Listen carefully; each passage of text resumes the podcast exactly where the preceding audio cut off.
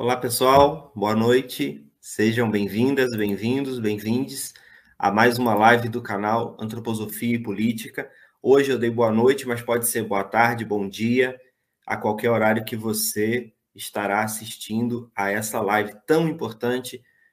Já clique em curtir, já se inscreva no canal, já compartilhe o link com outras pessoas, que você tenha é, a noção de que possa ter interesse nesse tema.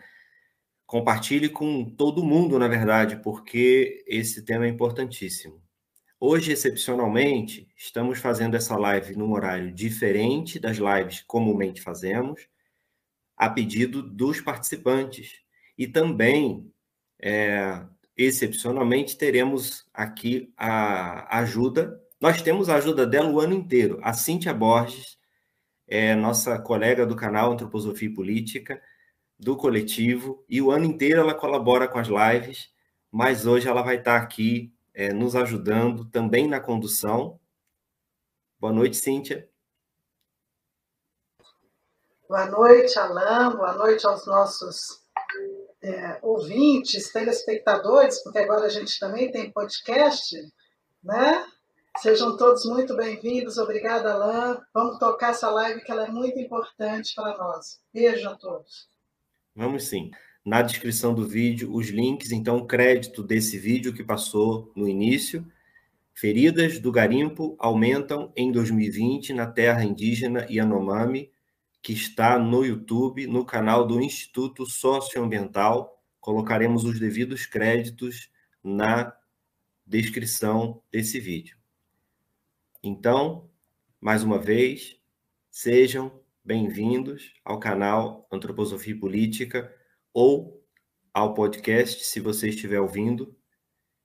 E hoje, então, excepcionalmente, com a ajuda da Cíntia, por conta de um compromisso que eu tenho todas as quintas-feiras de trabalho, não vou poder ficar na condução da live toda, mas estou aqui no começo para cumprimentar vocês e para começar a falar um pouco sobre esse tema e para trazer então os convidados de hoje.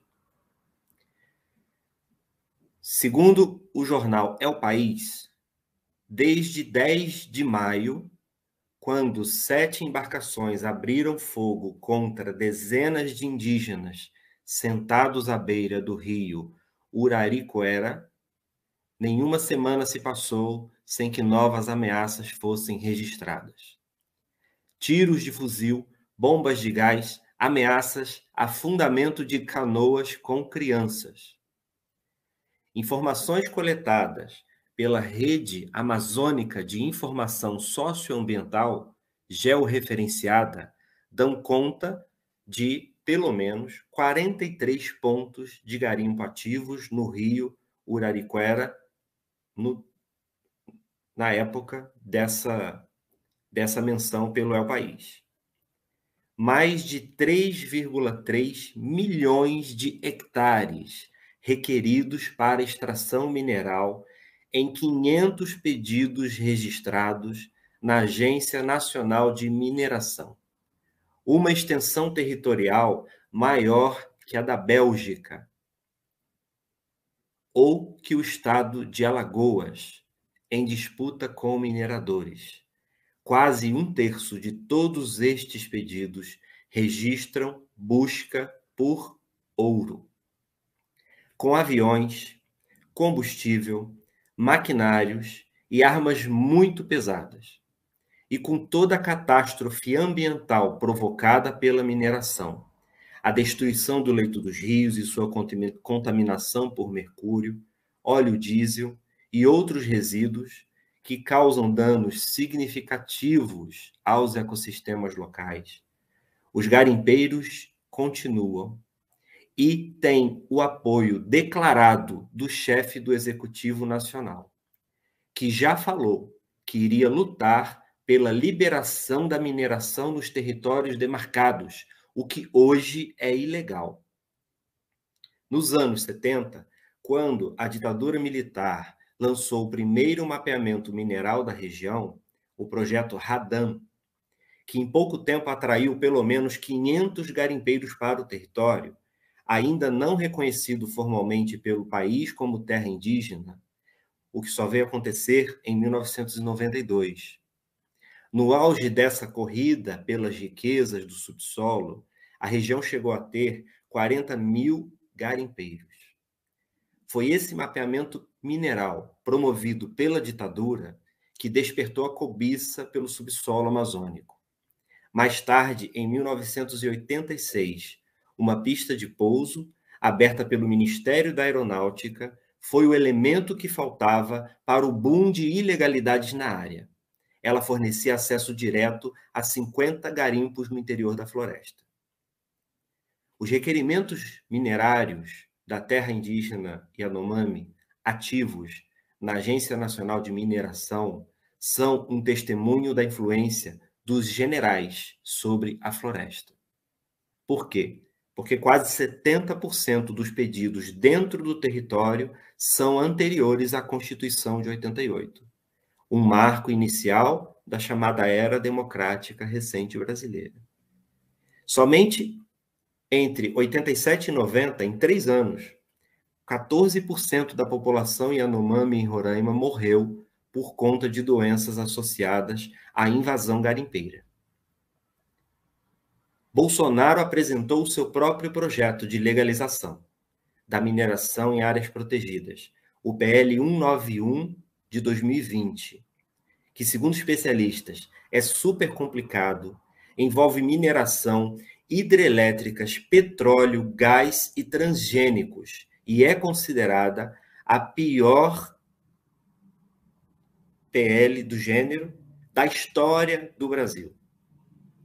Um estudo da Universidade Federal de Minas Gerais calculou que a mudança pode significar uma devastação na Amazônia do tamanho da Venezuela. Um dos primeiros anos, desculpe, os dois primeiros anos de mandato de Bolsonaro representam um recorde no volume de pedidos de mineração sobrepostos a terras indígenas. Além de pistas de pousos clandestinas, devastação da floresta, contaminação e morte dos rios, genocídio dos povos originários e danos irreversíveis, estes crimes de lesa pátria e lesa humanidade são considerados como marcos necessários de um progresso para muitos brasileiros que concordam com estas práticas e defendem estas políticas com os seus representantes. O canal Antroposofia e Política, um diálogo com a sociedade, que apresenta lives com convidados das mais diversas áreas, trazendo ao longo do ano informações, história, arte, saúde, educação e outros diversos temas e diálogos ampliados com um esforço genuíno do respeito às diversidades, não pode, nesse momento, para não incomodar o conforto e a conveniência de pessoas em suas bolhas egocêntricas, simplesmente se omitir desse tema. Nesse momento, em relação a este assunto, que é de todos nós, seres humanos sobre este planeta. Alerta civilizacional, alerta humanístico, alerta ambiental, alerta integral, pois somos todos nós feridos, contaminados, mortos e doentes, juntos com a terra e a floresta. Então, nesse momento, saudando a todos os seres visíveis e invisíveis, abaixo, ancestrais, colaterais e acima de nós. Saudando a todas as pessoas que sentem, querem e fazem, pensam e falam com coragem sobre a vida, pela vida e através da vida.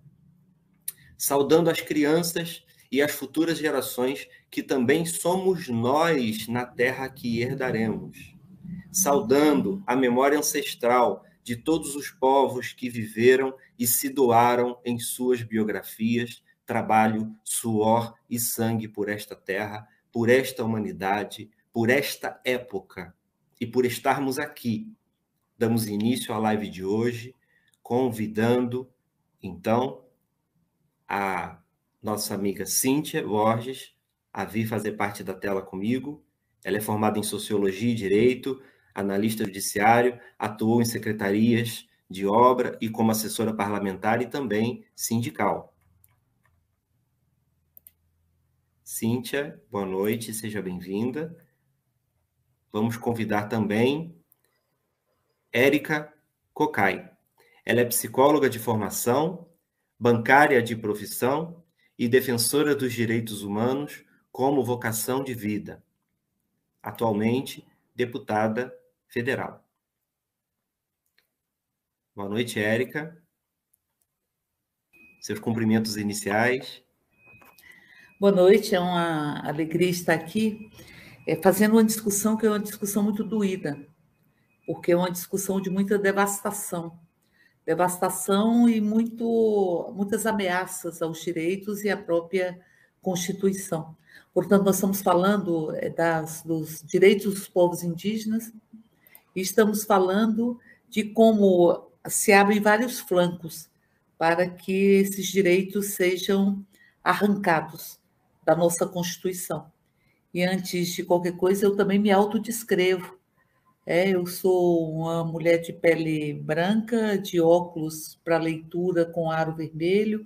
Eu tenho um cabelo curto, cabelo grisalho, com mechas, mechas é, louras também. Estou atrás de mim tem uma parede de gelo que tem uma, um quadro de uma mulher que voa para dizer que a gente nem precisa de pernas, a gente dá conta de voar. Estou com a camisa branca com uns detalhes é, pretos. E me chamo Érica Cocai, como aqui já foi dito. Prazer estar aqui. Muito obrigado, Érica. Chamamos também Marcos Pellegrini. Ele é médico e antropólogo. Trabalhou entre os Yanomamis por diversos períodos, entre 1985 a 2006. É professor da UFRR, supervisor do programa Mais Médicos de médicos que trabalhavam na terra Yanomami. Seja bem-vindo, boa noite. Suas saudações iniciais. Boa noite, eu agradeço também a, a oportunidade de, de compartilhar um pouco. Eu vivo aqui em Roraima, né, o que a gente assiste e vê aqui um, um pouco mais de perto, né? É uma situação que se repete, como a gente viu no vídeo, né? Em 91, já a primeira invasão garimpeira. Eu tive a oportunidade de, de trabalhar aqui nessa época, né? E eu acho que é um pouco disso que depois a gente pode conversar um pouco. Bom, obrigado, Marcos. Eu chamo também para a tela Rafael Vasconcelos Balboni, Rafael Arcanjo. É graduado em gestão ambiental, professor e consultor especializado em agricultura biodinâmica, músico, cantor, compositor, com formação em antropomúsica e cantoterapia. Suas experiências e estudos incluem permacultura, preparados biodinâmicos, bioconstrução, como docente e palestrante em agricultura biodinâmica, educação, preservação e arte. Ambientalista engajado na ONG A Paz, Associação do Parque do Ziso, que preserva 400 hectares de Mata Atlântica Virgem, e no Instituto Ecológico de Artistas Orgânicos e Ultrasociais. Boa noite, Rafael Arcanjo, que estava mais cedo com problemas de conexão, espero que tenha resolvido. Vamos ver se ele não está aí travado.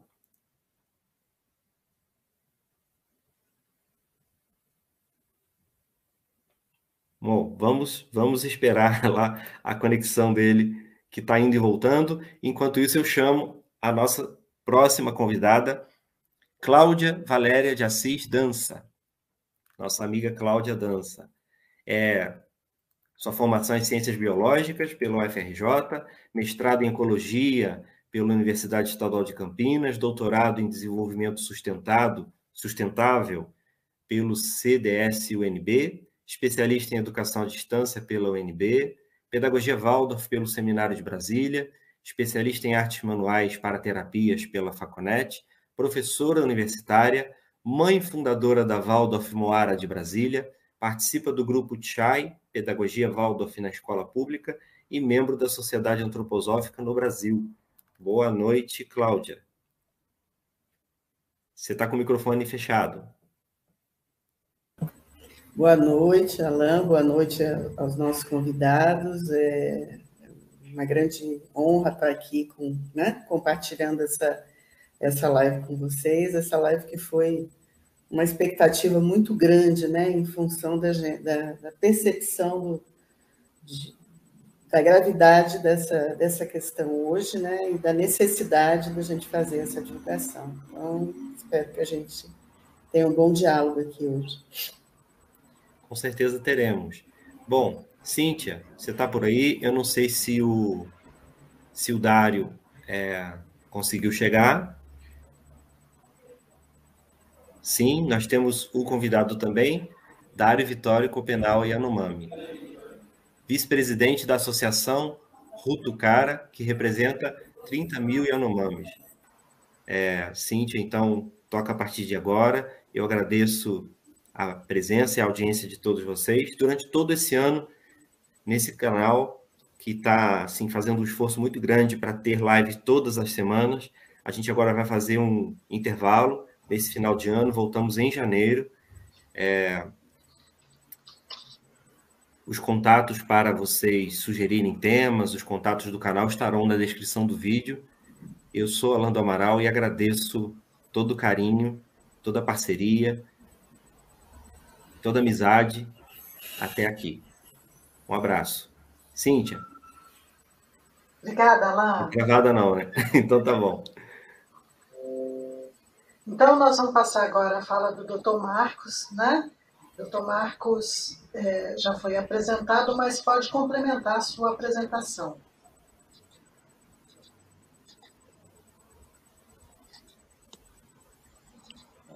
Boa noite mais uma vez. Desde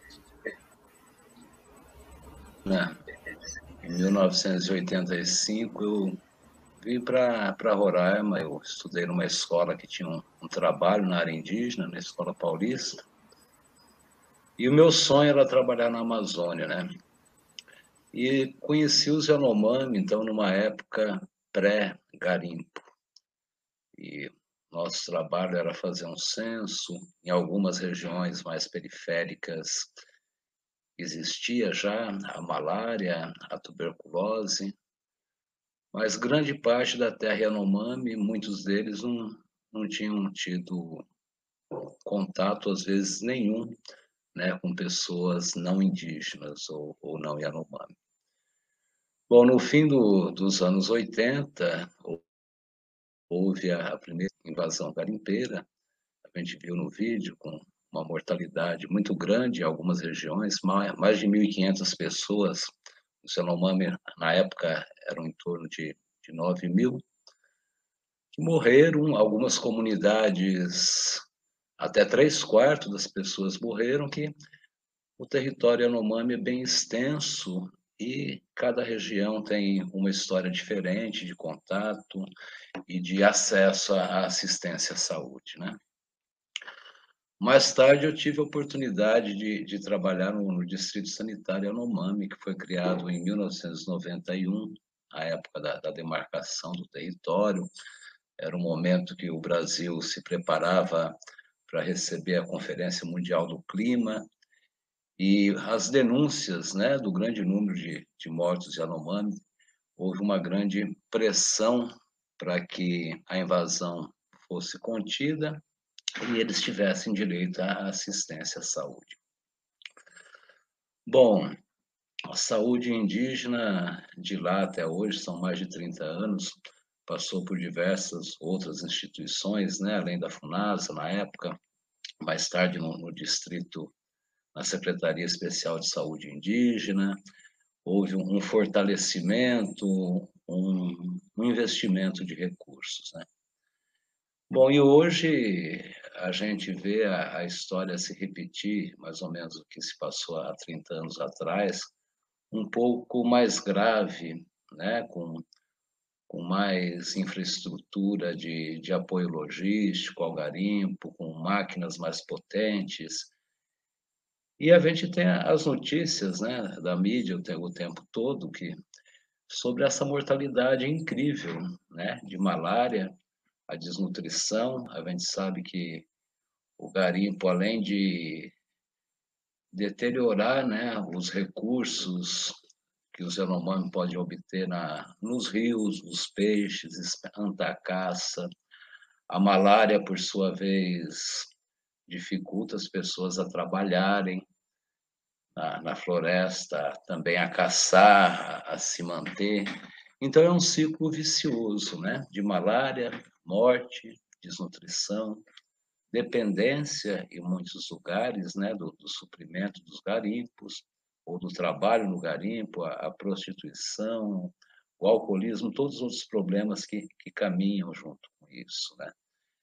E não, não, se vê, né, na época da primeira invasão, houve um plano emergencial de saúde, com participação de diversas instituições, intersetorial, que há um grande trabalho a ser feito, né? não, não é possível reduzir a malária apenas distribuindo medicamentos se não tem ações coordenadas né, de controle dos vetores, com ações ambientais e a retirada né, da, da invasão.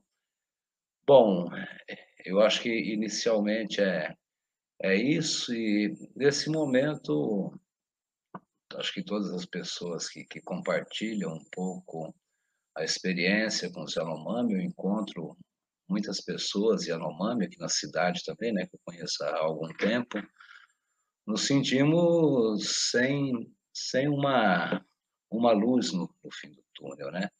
A impressão é que cada dia vai piorar um pouco mais. Não sei o, o que temos no momento com tantos problemas, com a pandemia, os problemas estão todos multiplicados, né? E a gente fica sabendo dessa morte não tão silenciosa mais, né? De várias comunidades, né? Como eu disse, a, a terra Yanomami é, é ampla, não, não é toda a região, né? Que, que tem o, garimpo presente, né?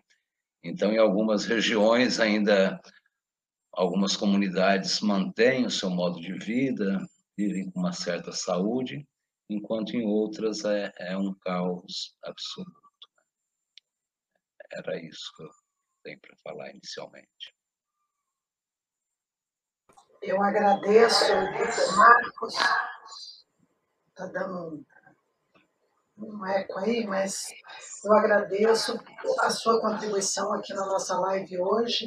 Mais ainda o trabalho de 20 anos que o senhor faz lá em Roraima, a gente sabe das dificuldades que enfrentam os médicos, é, principalmente no atual governo. E eu agradeço a fala do senhor, peço que fique. Vou passar agora a fala ao Rafa, né, para a sua saudação. Espero que, que já esteja resolvido, Rafa, o problema de conexão. Vamos lá, fica à vontade, o microfone é seu. Então, Boa noite novamente. Estou aqui passando por uma, um desafio né, de conexão, porque eu estou no interior aqui do, do, Brasil, na Bahia, numa região de alta floresta e é um dia chuvoso. E é isso, né? Terceiro mundo tem essa problemática de ter péssima qualidade em quase tudo que a gente vive. E a gente tem esse horror que está acontecendo, um ecocídio, que não é nada novo no Brasil, então é, é muito triste, é uma realidade que todo mundo quase parece viver na sua bolha, no seu mundo digital, e a gente está aqui numa rede de esforços para poder, como sociedade civil, socorrer essa causa urgente, que é a causa dos povos da floresta, e que são os detentores dos saberes ancestrais e que são os donos da terra no sentido de que eles que cuidam, né? A gente sabe hoje que toda a floresta que está preservada no mundo, todos os saberes de mantenimento, né, de manutenção do ambiente natural tem a ver com esses povos ancestrais. Então, é, eu estou fazendo parte de uma rede que está ajudando, é, é, articulando o apoio com os Yanomamis. Então, para mim é uma honra, como ambientalista, fortalecer essa causa de alguma forma. E a gente tem uma rede que está sendo criada chamada Oxetepe, que tem a ver com Salve as Crianças e e esse, esse ciclo de pessoas que estão que, que surgindo de todo o país e pessoas de fora do país também, para, através das mídias sociais, né, desse meio digital, articular algum tipo de, é, de ajuda, de apoio, de, de dar voz e de fortalecer com recursos financeiros. Então, a gente está indo a, atrás de pessoas que têm longo alcance com público para criar material né, imagético e, e poder, alguma forma, de alguma forma, produzir é, vídeo, áudio, plataformas digitais que façam então essa é, essa rede ampliar o seu alcance. E o que a gente está falando, né, o que a gente está vendo, o que a gente pode é, notar com toda clareza é o ovo da ditadura. O Brasil é, é um país que sofreu mais de 20 anos de ditadura e que não conseguiu fazer esse, honrar esse, esse, esse histórico triste de tortura, de perseguição, de morte que hoje está aí na, no Senado, na Câmara, está aí na presidência. E tudo que a gente está vendo tem a ver com esse, esse, esse histórico problemático né, de um país recentemente, é, digamos assim, democrático, mas de qualquer forma ignora né, o IBAMA, o, o ICMBio, a FUNAI, todos os órgãos que teriam competência para estar tá olhando para isso, é, não estão fazendo o seu papel, não estão exercendo o seu papel. Então, a gente, como sociedade civil, precisa se organizar para fazer o apoio para aquilo que seria um dever do Estado. E esse Estado que não funciona, que é decadente e que abandona os seus povos originários, os seus povos ancestrais, que são aqueles que cuidam dos recursos de todo o planeta, né, está aí mostrando que, que não, não exerce é, e não representa a voz do povo, né? E é isso que eu teria para falar. Eu só gostaria de, de, concluir que, nesse sentido do ovo da ditadura, eu represento né, uma família que foi perseguida e que foi torturada pela ditadura. E a minha família tem um trabalho de proteção da natureza e a gente carrega esse estigma e que de certa forma deve ser levado para o mundo junto com os povos da floresta que tem a ver com genocídio, com ecocídio, com perseguição. E o que está acontecendo tem a ver com o interesse de grandes corporações em cima das riquezas minerais do nosso país que está sendo é, há muito tempo é, perseguido, explorado. E o que a gente tem que fazer é denunciar então já foi feito cartas para a ONU, já foi feito cartas para uma série de entidades, de órgãos e de competências formais que até agora não fizeram nada. Então por isso que a gente está aqui nesse momento urgente e agradece todo mundo é, que de certa forma pode contribuir com a causa nesse momento dos Yanomamis, mas também de todos os outros povos da floresta que estão nesse exato momento passando por grandes dificuldades. Então, é, o que mais eu posso falar, eu acho que depende muito do que vai acontecer aqui nessa roda, mas agradecer realmente as, as pessoas que de alguma forma estão se doando, né, para esse trabalho. E não esquecer de falar que essa reserva Yanomami é a maior do país e que são 30 mil indígenas que estão ali dentro e praticamente 20 mil clandestinos, ilegais, garimpeiros, invadindo com apoio do governo e do Estado brasileiro para fazer essa destruição e para fazer essa invasão criminosa num território que deve ser preservado e protegido. Então, essa era a minha fala, eu agradeço vocês e vamos lá, vamos com fé e com força fortalecer esse país e, e esse planeta, essa humanidade. Obrigada, Rafa. O Rafa também faz parte do coletivo Antroposofia e Política, que é, destacou como de extrema necessidade e importância termos esse olhar para esse momento que estão vivendo os povos originários de uma maneira geral e os Yanomamis especificamente, né, por conta de serem uma comunidade ainda um pouco mais isolada e, portanto, estarem é, tendo um, uma sofrendo ainda mais esse, essa invasão. mas a ideia nossa é ampliar para esses povos originários, por isso que a gente trouxe para discutir essa questão da saúde né, e da sobrevivência, e o olhar também para a questão ecológica, porque é certo que a destruição feita na Amazônia, no Cerrado, em várias áreas, tem, se aument, tem aumentado muito durante esse governo, a devastação é muito grande. E para falar para a gente sobre essas questões e nos até dar um direcionamento de como resistir, que caminho que a política está é, tá tendo nesse momento, está apontando, nós gostaríamos de convidar à tela a deputada federal Érica Cocai, é, que tem uma vida dedicada aos direitos humanos, é, é uma guerreira que esteve recentemente visitando algumas áreas, integra a comissão que é, acompanha essa questão dos indígenas. Então, assim, é a, uma. Ah, o Dário entrou? Desculpa, Dário, você entrou, que bom. É que a gente teve uma confusão. Então, Érica, é, se, eu vou colocar o Dário e coloco você em seguida, tá bom? Obrigada. Eu estava, é, Dário, como deu um probleminha aí com a sua conexão, a gente estava chamando a deputada Érica Cocai, mas a gente vai ouvi-lo antes, tá? Então, vou te colocar na tela agora. Seja bem-vindo. Nós queremos muito ouvi-lo.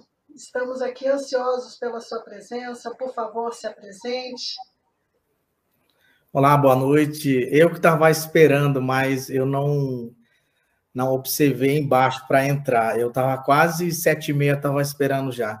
Tudo bem. É, meu nome é Dário Vitório Copenal Yanomami. Sou vice-presidente da Rutucara Associação Yanomami, é, norte do Brasil, estado de Roraima, estado do Amazonas.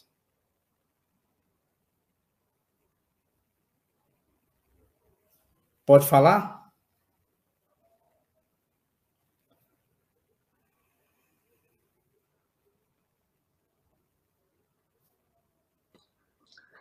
Obrigada.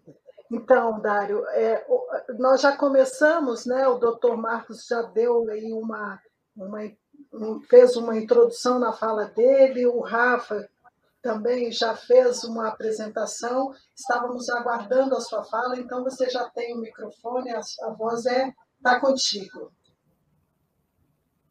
Tá bom então. Sim, boa noite novamente, né? Bom, é, desculpa aí, é, eu não reparei é, um problema de tecnologia, né? Então, sobre é importante, a gente está falando sobre esse problema no Brasil, principalmente ameaça direito dos povos indígenas, é, povo da floresta e nossos territoriais e nossos é, biodiversidade, a, nossos problemas que nós estamos enfrentando. E eu estava vendo a tema, né, sobre o tema é, é o genocídio, né? Então isso é muito difícil para a população brasileira, né, principalmente povos indígenas, e especialmente povo Yanomami, esse é um, hoje nós estamos sofrendo nesse cenário político muito é, anti-indígena aqui no nosso Brasil há muitos anos a gente já sofremos muito, né? Incluindo os direitos é, direitos e, iguais, né? É, direitos humanos. Então hoje a gente está sofrendo bastante e há muitos anos, quase 521 anos, nós estamos resistência de luta e de massacre, genocida, derramando sangue e causa do, do poder de, de é, dos nossos territórios. E, então isso é muito situação muito grave, é, principalmente o, violações de direitos do povo da floresta, é, violações de pessoa física, crianças, mulheres e os jovens e idosos é, de briga de poder da nossa mãe terra. Então, isso é muito, é, muito difícil hoje. Não sei como nós vamos mudará nosso país para melhoria. Vivemos em paz, é, vivemos sem preconceito, sem discriminação, sem racismo. Então, isso é um problema muito sério que a gente está enfrentando o nosso país que se chama Brasil, né? E entrando especificamente na terra indígena Yanomami, e quase década de 80 e década de 70, e o meu povo, meus pais, meus bisavós, já sofreram bastante. Então, isso é, é muito difícil a gente quer é, melhorar a cenário é, aqui no Brasil. Então, isso nós estamos continuando levando até agora por gerações, por gerações. Então, isso é muito difícil e é, o que, que nós somos compartilhar os nossos conhecimentos, compartilhar no poder público para eles, o poder público, sociedade brasileiro reconhece os nossos direitos, reconhecerem somos originário brasiliense, originário povo da floresta, originário uh, uh, da, da sua cultura e sua terra. Então, isso é muito complexo, a gente que nós estamos é, sofrendo né, de, de, de luta, é, de demarcações, e processos de demarcações, de saúde, de educação, e proteção territoriais e o proteger os nossos rios limpos, sem desmatamento, sem agressões de física. Então, isso é muito difícil hoje no Brasil. E como nós perdemos muito é, a população brasileira, né, então isso é muito preocupante. A gente continuando é, nesse mundo, nós estamos continuando é, nesse, é, nessa situação de, de, de ameaça, de, é, de, de, mortes, e não queremos mais assim morrer, né? não queremos mais derramar mais sangue, isso a gente não quer mais. Essa é a visão, a minha, né? eu vejo é, problema que nós estamos se é, lutando para tentar melhoria o nosso país, melhoria a vida dos povos da floresta, melhoria a vida ser humanos. Então, isso, e hoje nós estamos vivendo o, por causa disso. Eu, particularmente, não entendo ainda nesse capitalismo da sociedade branca, sociedade não indígena, ele continua, a, nunca, até agora, não está mudando. É, já, já quase 521 anos a gente está acontecendo isso. E entrar nos direitos humanos, e esse foto que está mostrando, né? Na Terra Yanomami, nós estamos sofrendo de ameaças de morte e de prostituição, agressão física, intimidação, é, derramando as nossas sangues, aumentando de agravamento da danos ambientais, o, os nossos rios estão sujos, poluída por mercúrios e garimpo ilegal, e isso está acontecendo. E há muitos anos, durante 29 anos, nós estamos, nós estamos enfrentando esse problema garimpo ilegal na terra Yanomami. E quase nós estamos completando de 30 anos da terra Yanomami, vai completar ano que vem. Então, isso é, não melhorou, porque estava quase melhorando e depois piorou novamente nesse cenário político atual, como o presidente Bolsonaro, ele, ele declarou para nenhum, nenhum, nenhum centímetro não iria demarcar terras indígenas. Então, por causa disso, nesse problema que cresceu bastante nossos territórios, na terra Yanomami especialmente, são mais de 20 mil garimpeiros destruindo os nossos rios, é, a, a, de, destruindo as nossas casas, destruindo as nossas roças estrupando as nossas mulheres e exploração às nossas crianças de forçado garimpeiro, chamando eles para poder trabalhar na atividade de garimpo ilegal. É isso é fato que está acontecendo. Nós estamos é, muito preocupados e a, essa foto e, que já foi destruída, quase 3 mil hectares foram exploradas, foi desmatada, foi derrubadas maquinários grandes. É isso que está acontecendo na terra Yanomami, e nós estamos sofrendo juntos a terra, o rio e a, a, os rios e a biodiversidade e nós, povo da floresta, que nós estamos sofrendo hoje em dia. Então, isso o, o, o governo federal, o Estado brasileiro não está protegendo qualquer cidadão brasileiro que mora nos seus territórios, seus origens, e aonde nós nascemos, aonde nós estamos crescendo. Então, isso é uma situação muito preocupante e por isso nós, povo da floresta, povo Yanomami, sempre lutamos, sempre lutando aí, e vocês têm um conhecimento é, que aconteceu e mês, meses passado, a gente convidou o equipe de Fantástico para eles ir lá para conhecer a nossa realidade, para expandir para no público no Brasil para saberem o que está o que está acontecendo na Terra Yanomami. Então isso é muito problema sério que nós estamos se é, vivendo lá hoje em dia e vocês têm conhecimento, uma repercussão muito grande. É, nossas crianças de quatro anos, de sete anos, dia do dia das crianças, ah, os nossos crianças foram julgados é, maquinário de draga. Então, isso é um absurdo. É essa tragédia muito, muito ruim. É, é, o público geral e o governo brasileiro não está apoiando, proteger uh, os povos indígenas, o povo Yanomami. Isso que nós estamos preocupados.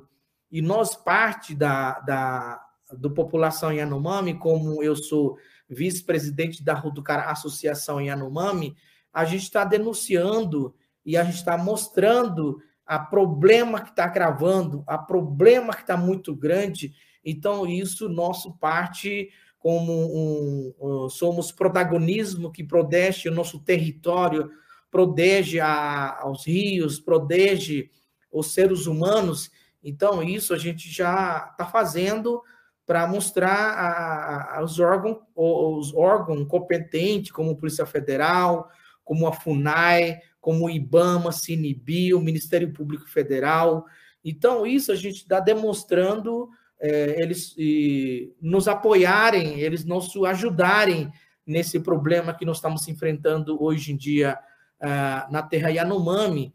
Então, isso está acontecendo bastante. Isso significa é, um genocida, isso significa é, um grande genocídio, população geral e população Yanomami, e que a gente está, é, nós estamos muito tristes isso, e queria a, explanar isso, queria falar um pouco sobre, e não é os crianças morrendo, tem várias crianças já morreram de pandemia, de coronavírus, mataram os nossos idosos e os jovens e as crianças, quase 20, 20 Yanomami morreram através de pandemia coronavírus. É isso a gente já demonstrou, demonstrou para a sociedade brasileira.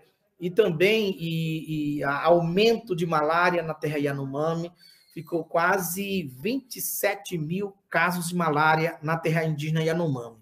É isso uma, uma grande de avanço, grande crise sanitária que nós estamos enfrentando ah, na terra indígena Yanomami.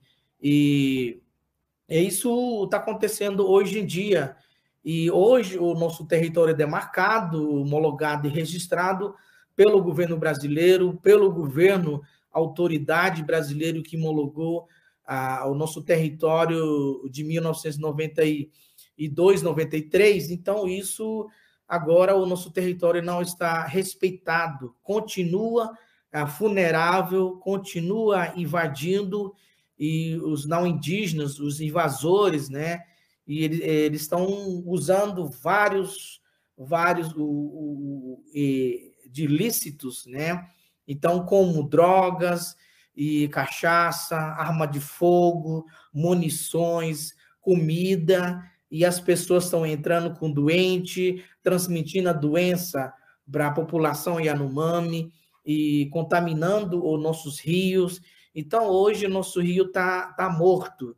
Por quê? E a gente está eh, tomando água suja, como lama.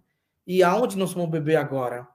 E aonde as nossas crianças vão, vão tomar banho? Aonde as mulheres vão, vão buscar água para poder uh, se alimentar, para poder beber? Então, isso é muito, muito, muito ruim.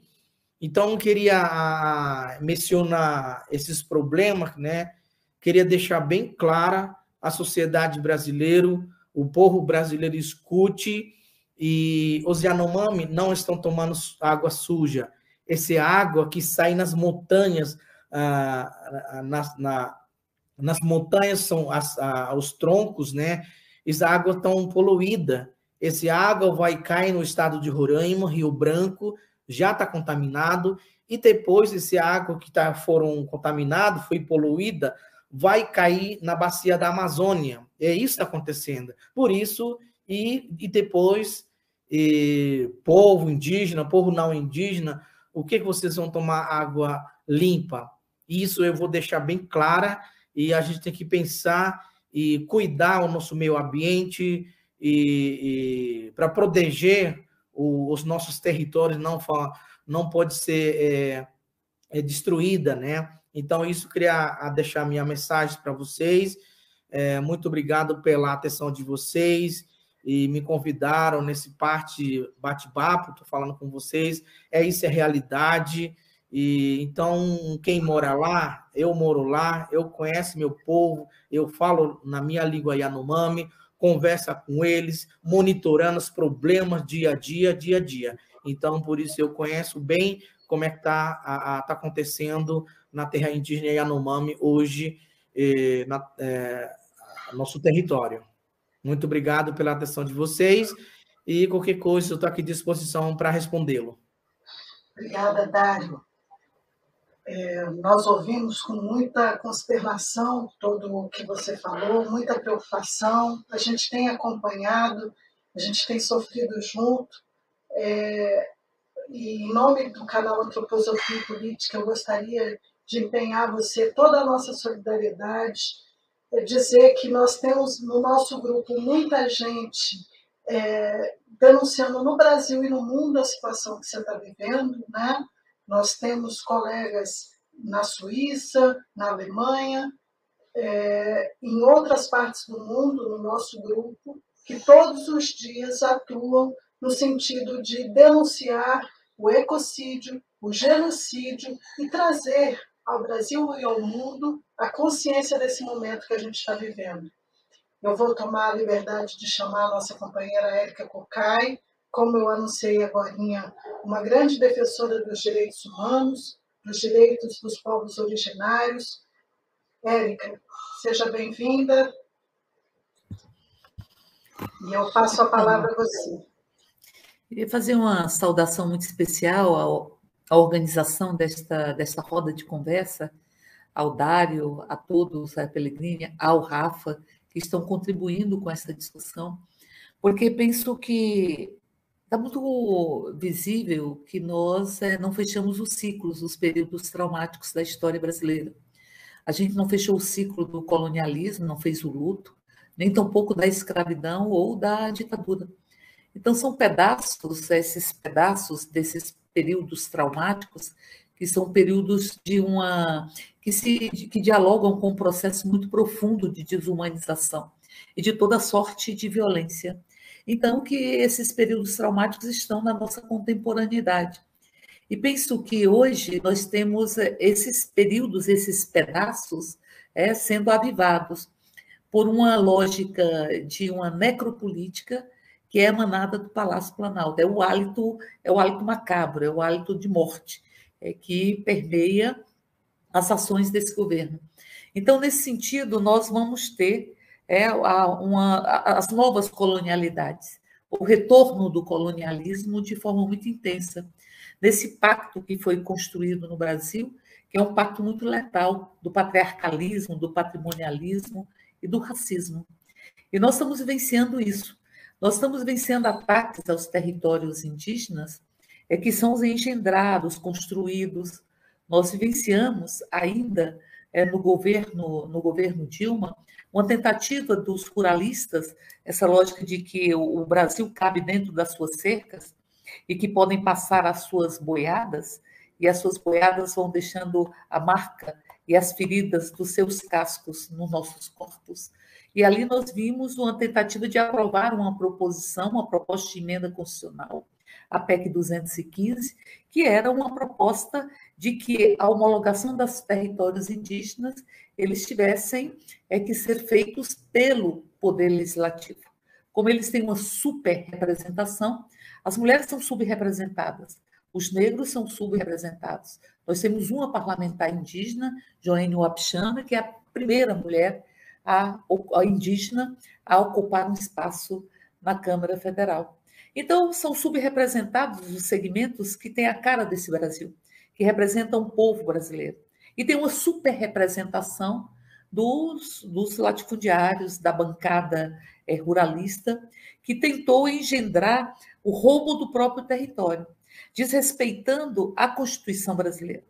A Constituição brasileira era muito clara ao assegurar o direito aos territórios indígenas e ao assegurar a necessidade do território para a preservação da cultura, para a preservação da condição indígena, de ser indígena, das identidades dos povos originários desse país.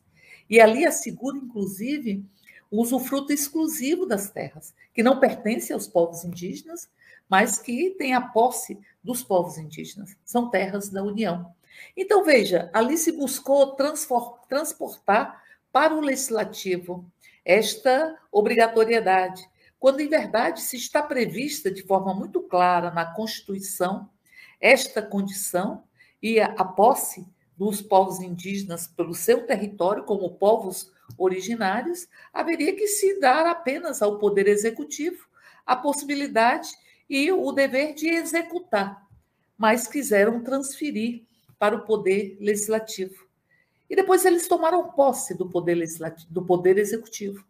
Então, quando tomaram posse do poder executivo, capturaram o Estado.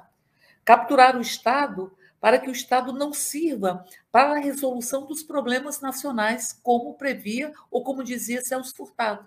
Para que serve o Estado? Para resolver os problemas nacionais, as desigualdades, assegurar direitos.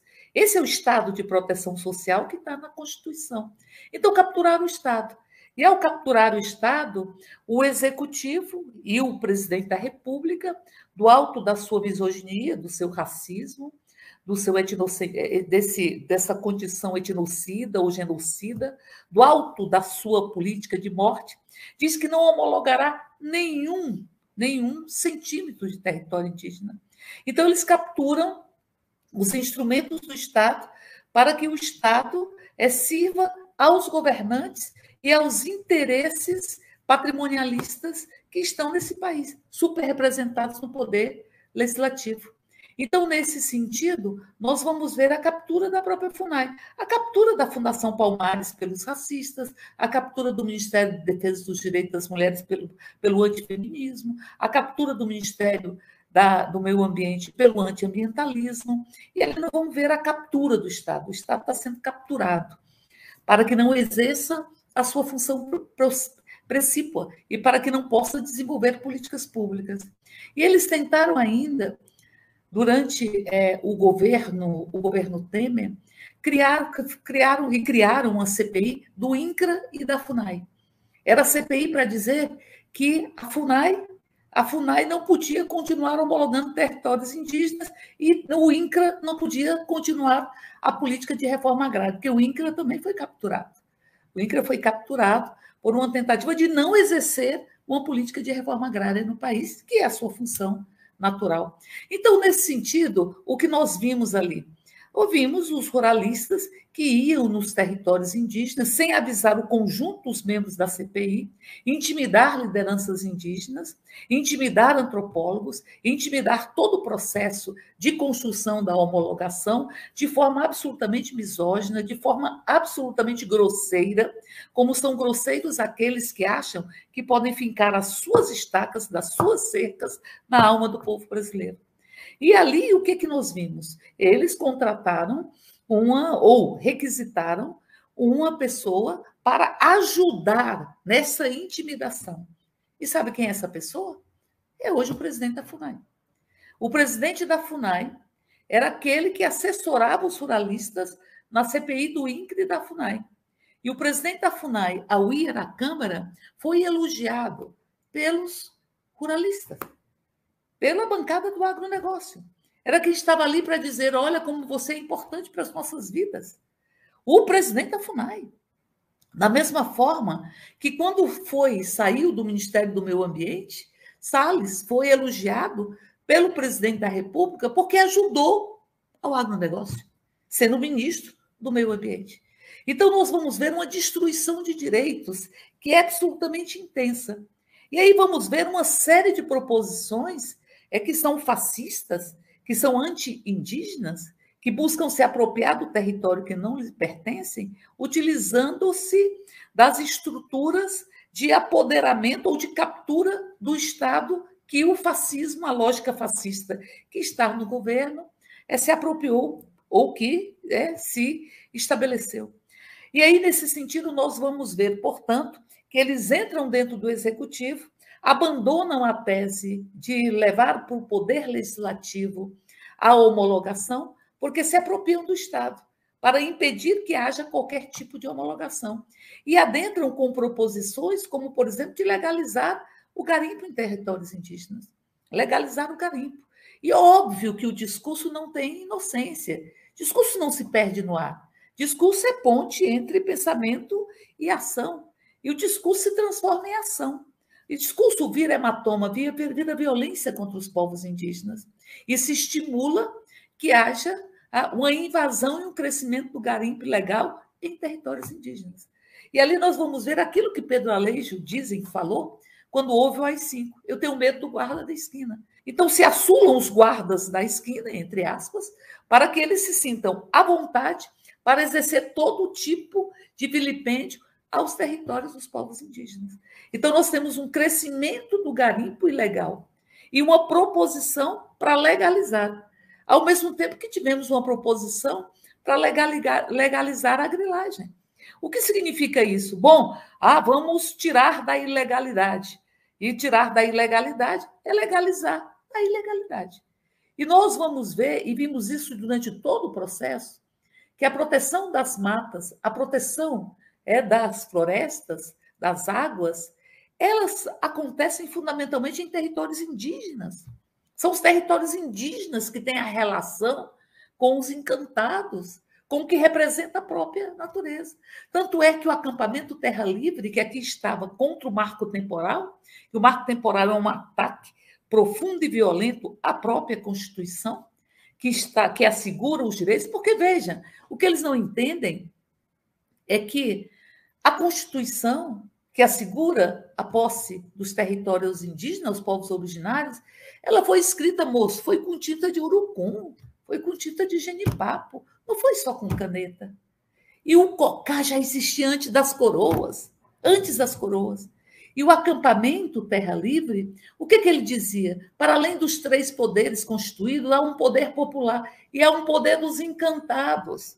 Aí eu lembro a fala de um indígena que ele dizia: Será que ninguém entende que eu não posso ser o que eu sou se não tiver na minha relação com as matas, com as águas, e se não tiver na terra onde estão os meus antepassados? Será que ninguém entende isso? Ou será que este genocídio que está em curso no país entende exatamente isso? Então, nós que há um genocídio em curso validado pela presidência da República que enfraquece os órgãos ambientais de fiscalização e que ali, quando levamos para a Câmara o ministro da Justiça, O que ele disse? Não, isso é o crime organizado que se instalou terri no território Yanomami. E aí, cadê o Estado? Cadê o Estado? E os povos Yanomami estão recebendo isso? Ou seja, esse nível de agressão? As crianças que foram dragadas, crianças que foram dragadas por as máquinas do minério. Então, portanto, nós estamos vivenciando uma tentativa de destruir. E nós temos feito uma trincheira, com o poder, inclusive, dos encantados, para além do poder popular, como diziam os indígenas no acampamento Terra Livre. Ali, então, nós vamos ver que há uma série de proposições, inclusive o PL 490, que retira todos os direitos, que possibilita, inclusive, que se instale obras dentro dos territórios indígenas sem a consulta. Porque há a convenção da OIT que assegura a consulta livre e autônoma. Inclusive povos indígenas que já fizeram protocolos para que faça, para que se, para que se possa efetivar as consultas livres. E o que, fizeram eles? Estão com um projeto da lavra de um ruralista para tirar o Brasil da condição de signatário da Convenção do OIT, que assegura a consulta livre e autônoma aos povos, quando houver qualquer discussão acerca da sua própria, das suas próprias vidas. E isso é estratégia. Então você vai tirando, tirando, legalizando o crime e fazendo com que se crie um arcabouço que esteja efetivamente legitimando todas, toda a grilagem, todo o garimpo ilegal, enfim, a não consulta, ou tudo isso. É um período de muita, de muita resistência, muita resistência.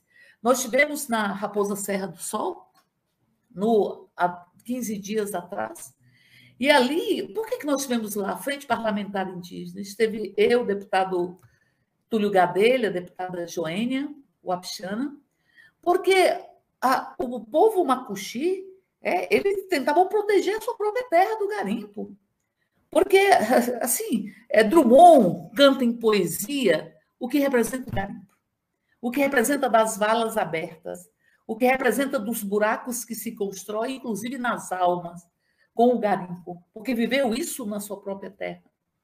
Então, veja, ali os povos, para se proteger do garimpo ilegal, e para se proteger da entrada de mascates, de ambulantes, da entrada de bebidas alcoólicas dentro é, do, do território, eles criam um processo para saber quem está entrando naquele território. E, de repente, um grupo do BOP atirou em 12 indígenas. E atirou com balas letais, para além das balas de borracha crianças que se foragiram, que, que, que correram para dentro da mata para se proteger. E quando estivemos lá, neste local, ali havia uma criança que me chamou muita atenção. Uma criança indígena que ela tinha muito medo, porque havia um drone que estava é, registrando aquele momento dos movimentos, e ela sentia muito medo, porque havia uma espécie de drone no dia que houve esse ataque. Esse ataque do Estado, do BOP em territórios que são da União, a polícia local, porque simplesmente ganharam na justiça que não haveria que se ter a proteção pelo próprio povo do seu território, com as suas normas e com o que foi construído democraticamente. É um processo de muita ousadia. É o fascismo perdendo a modéstia, tirando os véus, se desnudando e tendo uma ousadia sem tamanho para poder desrespeitar a própria legislação, desrespeitar a legislação e para agredir os povos indígenas, agredir, agredir e agredir e levar o seu próprio território. E eu diria que são estes desafios que nos pontuam que a luta dos povos indígenas, do povo Yanomami, mas do conjunto dos povos indígenas desse país, é uma luta em defesa da vida, em defesa da cidadania, em defesa das nossas florestas, em defesa da nossa soberania. Porque não se tem um país soberano com a destruição do seu meio ambiente. Não se tem um país soberano é com um governo que estimula o crime e que faz conluio. Ou não, o ex-ministro não está sendo processado? porque por conluio com a extração ilegal de madeiras, não é isso? E se tentou e se exonerou um, um o, o chefe da, da polícia, é, o superintendente da Polícia Federal na região, porque ousou investigar e cumprir a sua própria função. Então, portanto, é a captura do Estado para que o Estado não sirva ao conjunto da população e sirva aos governantes. E para que nós, é para que o governo, que depende hoje, e com isso eu concluo, de três segmentos para se manter, ele só pensa na sua própria sobrevivência, que é o próprio Centrão, com seus orçamentos secretos, porque nunca houve tanta clandestinidade. Clandestinidade do Ministério da Saúde, clandestinidade do orçamento. É clandestino, em grande medida, o governo. É subterrâneo, onde a luz da República é, e da cidadania não consegue adentrar. Então, portanto, do centrão, do mercado e dos segmentos que lhe dão sustentação. Os fundamentalistas patrimonialistas, os fundamentalistas religiosos, os fundamentalistas punitivistas e, particularmente, os ruralistas, que são aqueles que acham que podem invadir e que tudo o país lhe pertence e que os nossos corpos também lhe pertencem. Vejam o que é um governo que veta uma proposição aprovada no Congresso que assegurava água potável como medida importante, dentre outras, para que os povos indígenas pudessem enfrentar uma pandemia. E vetou. Isso é crime. Isso é crime. É um governo criminoso. Responderá por isso. Responderá por isso. Porque, de toda sorte, essa encantaria, essa encantaria que os povos indígenas têm, as mulheres se pintando de, de urucum com urucum, com é, genipapo e colocando as suas marcas, os povos indígenas, as mulheres, as crianças, em defesa dos seus próprios direitos, nos pontua que, que avanços que foram conquistados neste país são avanços que foram frutos de muita luta e de muita possibilidade, que nos dá as possibilidades de fazermos os enfrentamentos ao que nós estamos vivenciando. Por isso, para que nós possamos assegurar os direitos dos povos indígenas, é preciso arrancar a faixa presidencial do peito estufado do fascismo, da condição do genocídio, ao peito estufado de desprezo pelo outro e de submissão ao mercado, aos interesses de segmentos que querem depredar a natureza para poder lucrar com isso, afundando e desconstruindo o que é fundamental para a manutenção da teia de vida. Todo apoio à luta dos povos indígenas, todo apoio. E fora Bolsonaro.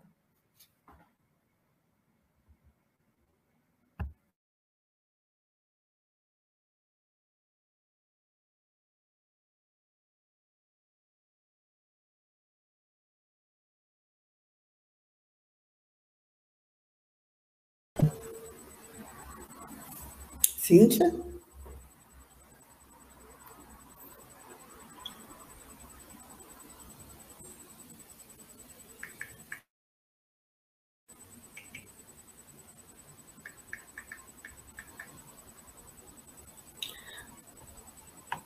Bom, enquanto a Cíntia não entra, eu vou fazendo aqui o meio de campo, porque é, seria, de qualquer forma, a minha vez de falar, e a minha fala não é uma fala exatamente depois de ouvir tanta gente maravilhosa falando. É, ela pontua alguns detalhes, mas, na verdade, ela vem com questões também, né, para as pessoas que, que estão aí. É, então, eu, eu queria só ver se a Cíntia se a Cíntia está dentro.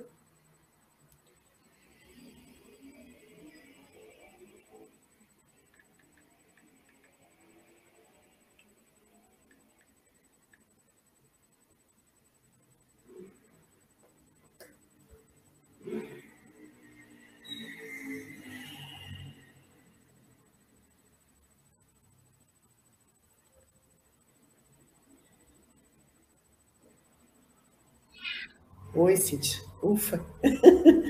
Gente, desculpa, mas deu um problema na conexão, não sei se me ouvem. Pode fazer um Sim, sinal. tá. Eu estou te ouvindo, agora só estou te vendo. Não estou vendo tá mais ninguém. Cadê o resto do povo? Eu te escuto, eu te escuto. Da, do problema de conexão aqui. Cláudia. Oi. Eu queria ver se você pode nos ajudar na condução, porque eu não ouço. Eu só sei que vocês estão me ouvindo, mas eu não estou ouvindo. Então, eu vou tentar entrar ao mesmo tempo pelo celular para eu ouvir e poder ajudar na condução. Enquanto isso, eu peço a gentileza de você nos ajudar aí a fazer essa condução momentânea até eu me conectar direito aqui. Sim, eu estava fazendo, né, tentando fazer mais ou menos isso. É...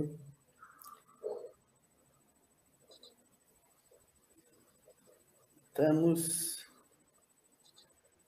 É. Então, é...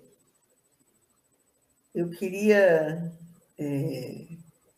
que a gente, depois de ouvir essa, essas falas, né, que a gente é, pensasse um pouco, né, dentro dessa perspectiva da antroposofia. Tem uma pergunta aqui: como que a antroposofia vê os processos de decolonização, etc. e tal, né? É, eu acho que essas questões é, são complexas e eu não diria que a antroposofia tem uma resposta, né? Mas eu queria pensar do ponto de vista do passado, presente e futuro, né? E é nesse sentido que é, eu queria colocar algumas questões e algumas pontuações, né? É, tomando a fala da Érica, que foi uma fala que eu acho que é muito expressiva, do Dário também, do doutor Pellegrini, é, com relação ao presente, né?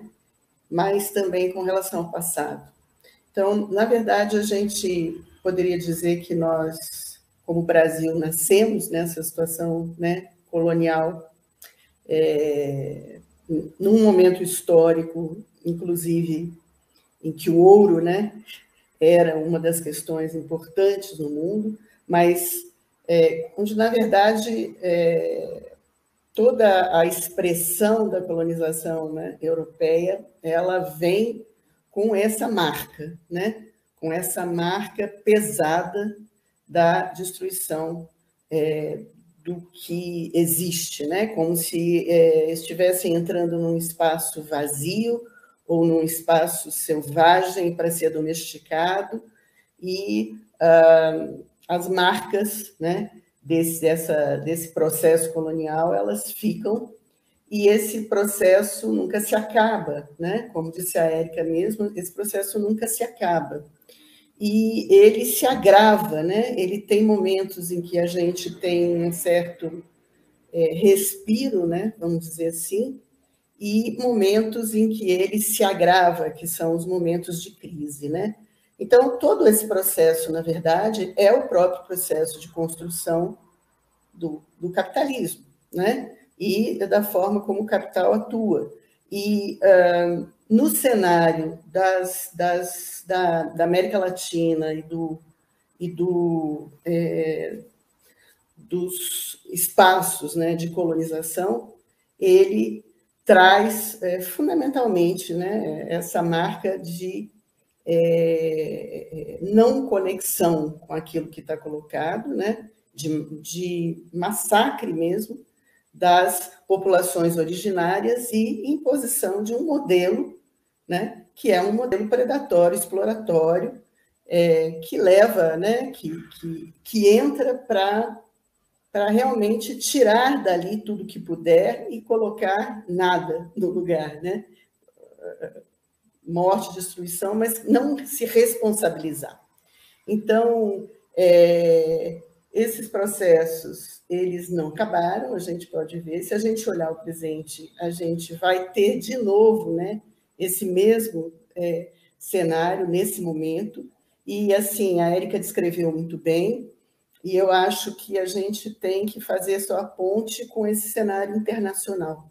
Né? Essa questão que acontece no Brasil não é só brasileira, o, o Bolsonaro e o bolsonarismo, esse fascismo, não é só do Brasil, a América Latina sofre nesse momento, né, um ataque profundo, já, já tem, né, se a gente pensar nas ditaduras, né, é pós-ditadura e agora essa reditadura, né, vamos dizer assim, isso é um cenário que é maior do que o Brasil, é um cenário latino-americano, e a gente sabe muito bem que tem a ver com, a, com as crises do capital internacional, tem a ver com o cenário é, é, de crise, em especial dos Estados Unidos, e da ação organizada do capital internacional e dos Estados Unidos com relação aos povos da América Latina e, e, e, e o ata ao ataque à sua autonomia e à sua soberania. Então, é, Bolsonaro, eu acho que tem essa característica muito violenta e muito, vamos dizer assim, muito própria, né? Bolsonaro, eu acho que tem essa característica. Mas ele não é o único, né? Que, que, que é, traz essa face nesse, nesse cenário. E lembrando que os povos originários são povos é, interpaís, né? Eles são povos que fazem conexão entre diferentes países. E, portanto, eles é, conectam né, aquilo que está desconectado. Né? Eles não só conectam ambientalmente, como conectam culturalmente países diferentes, ampliando esse contato da América Latina. Né? E isso é um problema, isso é um problema muito grande, porque isso dá um poder e uma soberania enorme. À medida que os povos é, se multiplicam, se fortalecem, se fortificam, eles criam um outro cenário né, de interação entre os povos latino-americanos. E isso não é um desejo, né, não é um, um, uma coisa que interessa a, a, ao grande capital, e é, não interessa, a, em especial, aos Estados Unidos, que é, é, tem como, como é, um problema né, que a América Latina tenha soberania, porque é, isso dificulta a exploração de várias coisas e, e também é, coloca questões militares aí, né, em, em, em jogo que é, têm que ser discutidas também. Mas, de qualquer forma, é importante que a gente entenda que isso, esse ataque aos povos indígenas não é uma coisa que está desconectada do mundo, ele é uma coisa que está muito presente. A questão do ouro, nesse momento, não é uma questão aleatória, é uma questão é, do significado do, ou do ressignificado do ouro para o mundo, né? inclusive é, em função é, das crises né, que, que estão sendo vividas pelos países capitalistas, e o ouro é e sempre foi a, a, a, a segurança né, que se adquire é, quando as moedas né, elas estão oscilando. Então, é, hoje, o valor do ouro sobe, e então existe um interesse, e também aos estados interessa esse ouro como reserva, porque o ouro voltou a ser um instrumento importante de reserva, de, é, é, de contraponto né, da, da, das moedas. Então, é, essa, esse, esse, esse ataque ele tem é, essas questões né, que estão colocadas e que são maiores do que a gente, e uh, nós fomos capturados, né? nós fomos claramente capturados a partir do golpe para dentro dessa lógica né, de, de, de é, eu vou chamar de destruição mesmo, né, de predação na América Latina, né, e de preda e de assim é, acabar com qualquer né, lembrança de que nós temos o direito de ser gente, né? de que nós temos o direito de ter identidade, de que nós temos o direito de, ser, de ter soberania. Então, acho que essa é uma questão importante para a gente pensar nesse né, cenário. E a outra questão, assim, o outro ponto que eu acho importante é a gente pensar sobre é, a diferença entre o garimpo, que é uma obra do grande capital, e os garimpeiros e os outras populações como é, agricultores e pecuaristas de pequeno porte, que na verdade são manipulados, né, por estarem é, aglomerados nos seus estados, sem, sem grandes perspectivas, né, de sobrevivência, muitas pessoas são capturadas, manipuladas por esse por esse processo, né, que se instaura é, de chamada para o garimpo ou para uma atividade e olham para os indígenas como privilegiados, quando, na verdade, né, eles é, é constitucionalmente garantido esse direito, como a gente já disse, não tem privilégio,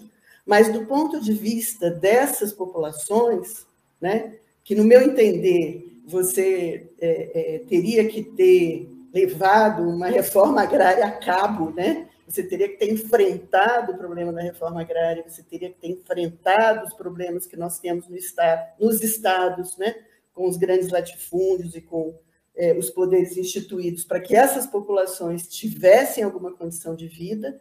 Então, essas populações que estão lá jogadas, elas são usadas. Né? Hoje, é, o, que, o que a gente vê, no, no meu entender, é uma espécie de manipulação, ou seja, a ditadura sujava, né? Os, os, na, na, ditadura, os militares sujavam suas mãos né? com sangue. Hoje, eles usam as mãos de uns, né? Pra, eles usam uma parte da população né?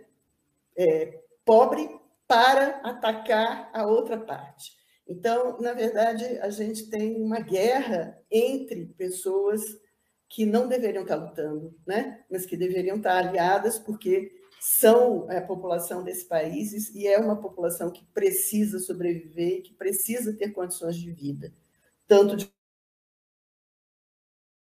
um lado quanto de outro, né? E que são populações abandonadas pelo Estado, abandonadas pelo, pelo, pelo governo e até espoliadas né, até o seu limite. E que uh, não têm uma identidade, né? não estão como os indígenas com uma identidade constituída, com uma, uma, um movimento organizado em torno né? dessa identidade, dessa dessa conexão com a floresta, mas que estão ali, mas não têm essa conexão e não têm essa identidade, e portam uma outra identidade, né? Portam uma identidade muito mais vinculada um desejo, né? muito mais vinculado ao consumo, muito mais vinculado à lógica do, do, do capital. Então, essas pessoas são facilmente atraídas por qualquer coisa e uh, que lhes dê algum, algum, alguma razão de sobrevivência. E, uh, portanto, hoje, né, elas é, aderem ao que vier e são facilmente manipuladas para é, achar que é privilégio essa questão da terra indígena e que tem o direito, portanto, de é, invadir, atacar e etc. E tal. E uh, hoje a gente tem, inclusive, né, aparentemente, é, o nosso exército, a nossa marinha trabalhando né, no sentido de, é, é, se não construir, pelo menos permitir a construção de balsas, né, de garimpo e etc. e tal, em áreas que, que é, são muito próximas é, aos, aos, aos estaleiros da Marinha e sem, sem, sem, nenhuma, sem nenhuma interação é, mais de controle né, desses processos. Então, assim, eu, eu só acho que é preciso que a gente situe essa questão e é preciso que a gente pense que, é, nesse momento, é uma guerra que está acontecendo. É, os Yanomami estão sendo atacados, assim como vários povos indígenas, e precisam resistir até que, né, que de alguma forma, esse governo que está alinhado com essa perspectiva e que, nesse momento, a gente tem alguma chance né, de trabalhar é, num sentido contrário, para poder trazer né, uma, uma, outra, uma outra lógica, mas até que isso aconteça, um ano é tempo, é muito tempo para um espaço onde está acontecendo um extermínio é, dessa forma, né? Que o ataque vem das populações, o ataque vem do governo, o ataque vem de lugares em que a gente nem sabe, né? direito quem é que está atacando. Então, é, o que eu queria é, muito é, perguntar né, para o Dário, eu não sei se ele ainda está aí, pelo jeito não, né? É, mas vou perguntar para todos, né? O que, que nós podemos fazer nesse momento né, de efetivo para contribuir para que essas populações possam resistir? porque agora é uma questão de resistência, não tem como a gente é, dizer que vai resolver esse problema. Oi. Eu vou pedir licença para você, só interrompendo um pouco. Então tá. Mas o, o Rafa tinha um compromisso anteriormente, a deputada Érica também, e eu te agradeço muito ter é, me salvado, porque eu estou sem áudio, aí eu tenho que escutar do celular e, e, e falar, mas eu, eu pediria só um tempo, porque como o Rafa precisa despedir, aí eu vou pedir, vou te interromper um minutinho para possibilitar o Rafa fazer esse último, essa despedida. Tá? Obrigado. Tá? Pode ser? Uhum. Obrigado. É...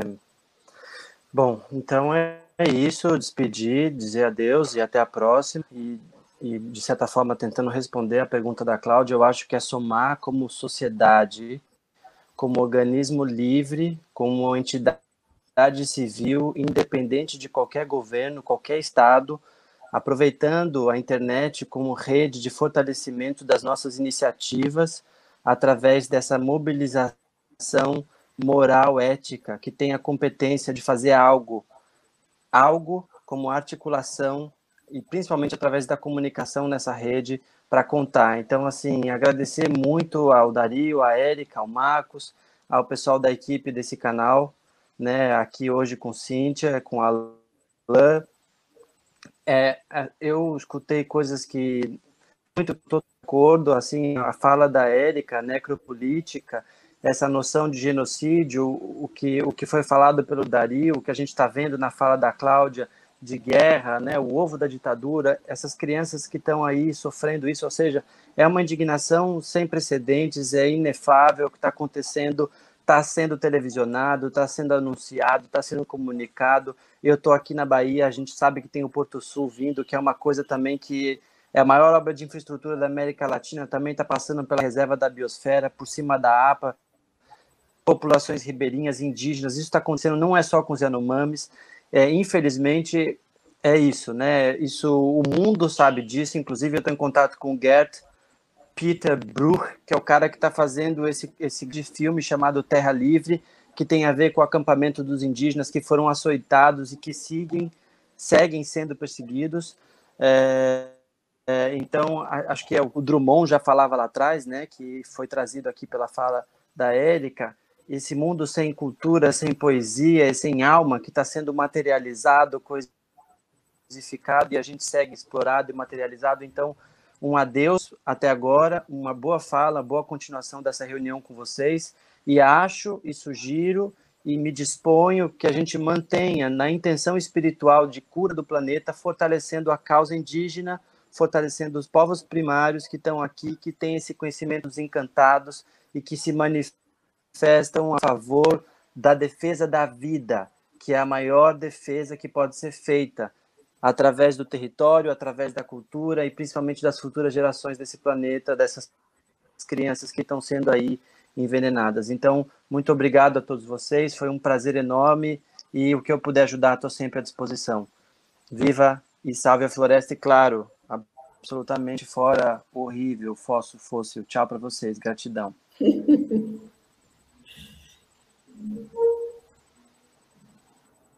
Huawei, Huawei Obrigada, Rafa. Toca aí, Cláudia. Não, então, eu deixo a minha pergunta para a Érica e para o Marcos, né, que estão mais nessa batalha, né, mais profundamente nessa batalha, como né, é, nós, enquanto cidadãos, enquanto organização, né, enquanto coletivo, enquanto como nós podemos ajudar, né, o que nós podemos fazer.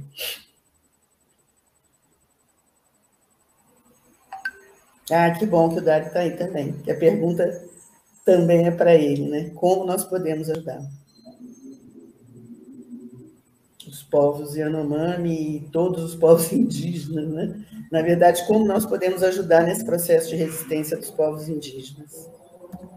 Bom, a minha resposta a, a Cláudia é muito importante, está me perguntando, né? É, nós, povo da floresta, povo Yanomami, precisamos apoio de vocês, é, fortalecer a nossa política dos povos da floresta, reconhecimento e respeitar e parar esses preconceitos que nós estamos sofrendo hoje em dia. E eu, como vocês são também brasileiros é, que nascem aqui, que moram aqui no nosso país, somos anfitriões da, nessa terra, e precisamos apoio para pressionar os órgãos públicos. Eles são responsáveis, como governo federal, estadual e federal. Eles são, têm um dever, o Estado brasileiro, ele tem um dever protegê-lo e respeitar e cuidar a nossa mãe terra. É isso nós, povo Yanomami e povo geral, queremos é, vocês nos apoiarem, parar de, de de, de fazer coisas ruins, pararem, destruir a mãe terra, contaminando os nossos rios, estragando a saúde, educação, biodiversidade e o nosso planeta Terra. Queremos melhorar e nós estamos fazendo nesse parte e, e para cuidar sem, sem problema, sem disputa de terra, sem disputa de economia e isso nós, povo, da floresta e povo Yanomami, e queremos que vocês nos ajudam, porque somos humanos, somos povos, somos seres humanos, queremos, é, é, vivemos em paz. É isso povo Yanomami quer.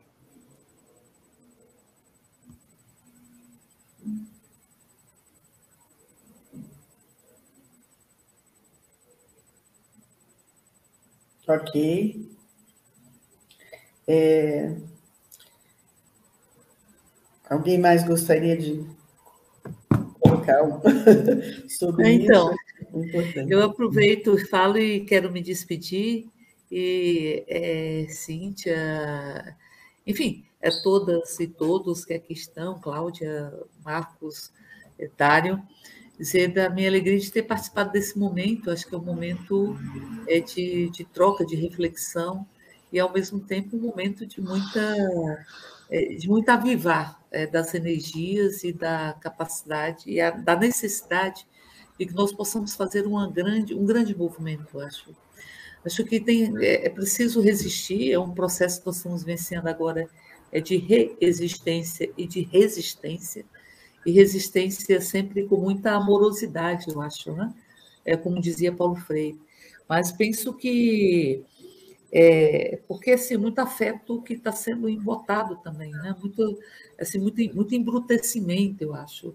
Nós somos mais de 600 mil pessoas que foram embora, todo mundo que parte é amor de alguém, mas há muita naturalização do ódio, naturalização, naturalização inclusive, da negação da própria realidade, é um negacionismo muito estrutural, que nega a realidade e constrói uma narrativa para substituí-la.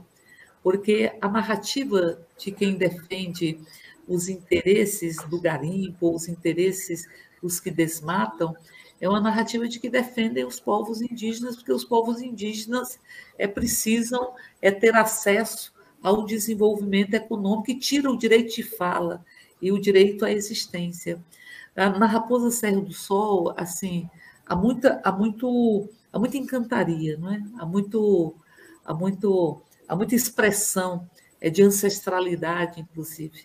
E essa encantaria, eu penso que tem muito poder é a mesma encantaria e semelhante que a gente vê nos pescadores pescadoras artesanais que seguiam pelas estrelas e que conseguem dialogar é, com a própria, com a, com a água, povos das águas, né?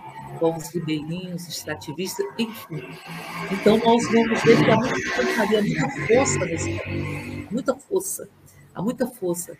E é preciso que nós possamos construir uma grande corrente com todas essas expressões de resistência e de força.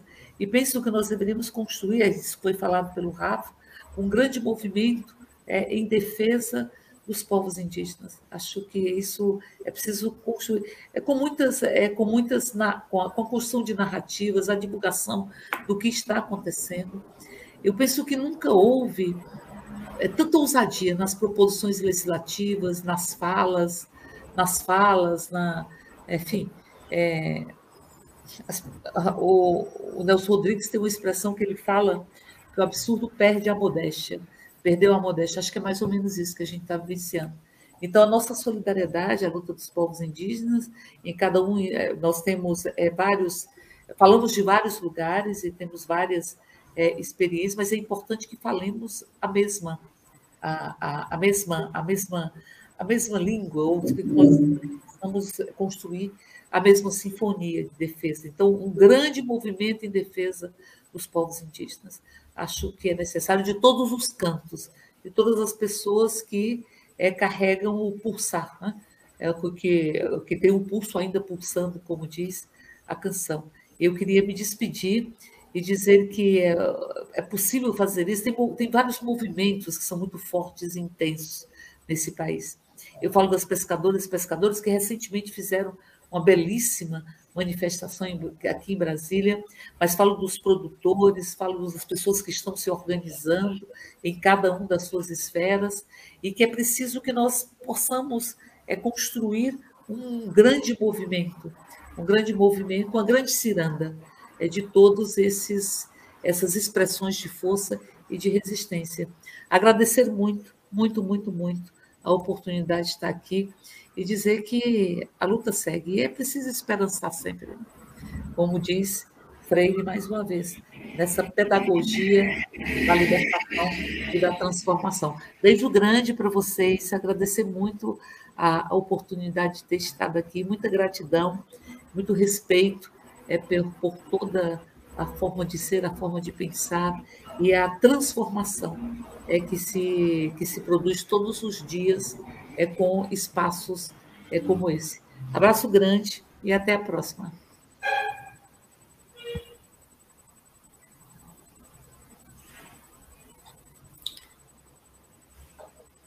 Marcos, você ainda tem, quer colocar alguma coisa também da sua experiência? Como é que você vê isso? É, é bom, eu acho que. É difícil fazer porque tem um delay. Eu nem pude me despedir da Érica. Eu estou no YouTube ouvindo para poder falar, gente. Foi hoje um, um, Eu peço muitas desculpas, realmente está difícil essa condução, mas eu peço a gentileza da gente seguir com a pergunta feita pela Cláudia, e aí a gente passa ao doutor Marcos, né? Que o é, Ele já estava falando, né? também responder é, como que a gente pode auxiliar nesse processo então, o, em 1900, né, como o Dário estava falando, há 30 anos atrás, a gente passou por uma questão parecida, né? E houve um movimento para construir um plano emergencial de saúde Yanomami. A situação é muito complexa, né? Na época envolveu instituições de pesquisas, universidades, Fiocruz, Unifesp, porque controlar a malária no garimpo é, é impossível. Né? A gente não vê os órgãos responsáveis pela saúde usando o conhecimento próprio para controlar a epidemia. Não estou falando nem da Covid, que a Covid foi, me parece, entre os Yanomami, mais um detalhe, né? Como vocês viram nessas imagens, o, o garimpo chegou no terreiro dos Yanomami destruiu o rio de onde bebe, destruiu a comida, né? espantou a caça. Então é, é um território invadido, é uma situação de guerra. E isso, para se recuperar, precisa de uma intervenção coerente, efetiva, né? Ações de controle de doenças transmissíveis precisam ser continuadas. A malária depende de um vetor que aumenta né, com, com as alterações nos cursos da água provocadas pelo garimpo. Então, não, não, adianta a CESAI sozinho, o distrito não vai resolver. Né? Então, precisamos ter observadores, precisamos ter os especialistas em malária, ação de controle do vetor precisa ser coordenada com diagnóstico precoce, o tratamento. Então, uma equipe vai para um lugar, trata quem está doente, daí 15 dias está todo mundo doente de novo. Então, é. E as formas de se mobilizar, eu acho que é através da, da sociedade civil, né? E fico pensando, né, a deputada saiu, o Congresso poderia ter acesso a dados de saúde. Cadê o levantamento da mortalidade? Quantos casos de malária? 27 mil é o que foi registrado. Muita gente teve malária e às vezes fica um mês com malária, mais até chegar uma equipe para fazer o diagnóstico. Então, eu acho que no campo de, de possibilidades de, de mobilização, é tentar chamar atenção para a intersetorialidade, para a participação, para o acompanhamento por órgãos internacionais. Cadê a Organização Pan-Americana de Saúde, a Organização Mundial da Saúde? Porque é que não tem, né? Eu conheço vários profissionais que trabalham em área indígena, não tem medicação injetável, não tem antibiótico. Aí, às vezes, o governo fala, ah, mas tem que fazer atenção básica à saúde. É atenção básica à saúde, mas ela tem que ser diferenciada. Você precisa ter, não é um posto de saúde que você chama o SAMU e transfere um doente grave. Os profissionais de saúde que estão lá têm que dar conta de, de, de, de fornecer oxigênio, se tem um, uma questão de hipóxia, para hidratar, precisa ter medicação para fazer uso endovenoso. Então, não, não é um, um arremedo do, de um posto de saúde que, que deve ter na área indígena. E essas coisas precisam ser pensadas e com participação coletivamente. Não pode se tornar a saúde Yanomami mais um, um cercadinho que as pessoas ficam fazendo lá o que dá para fazer e ninguém fica sabendo o que está acontecendo, né? O, o, eu sou uma pessoa que acho que é, que é muito difícil organizar isso, né? Já participei numa outra época que a, acho que a situação, a conjuntura política era um pouco mais favorável, né? Mas eu acho que precisa ser ação intersetorial, integrada, as instituições serem chamadas a, a, cumprir o seu papel, né? Da defesa do território e de organizar uma atenção à saúde que dê conta do problema que foi criado pelos brancos, né? Pelos não indígenas.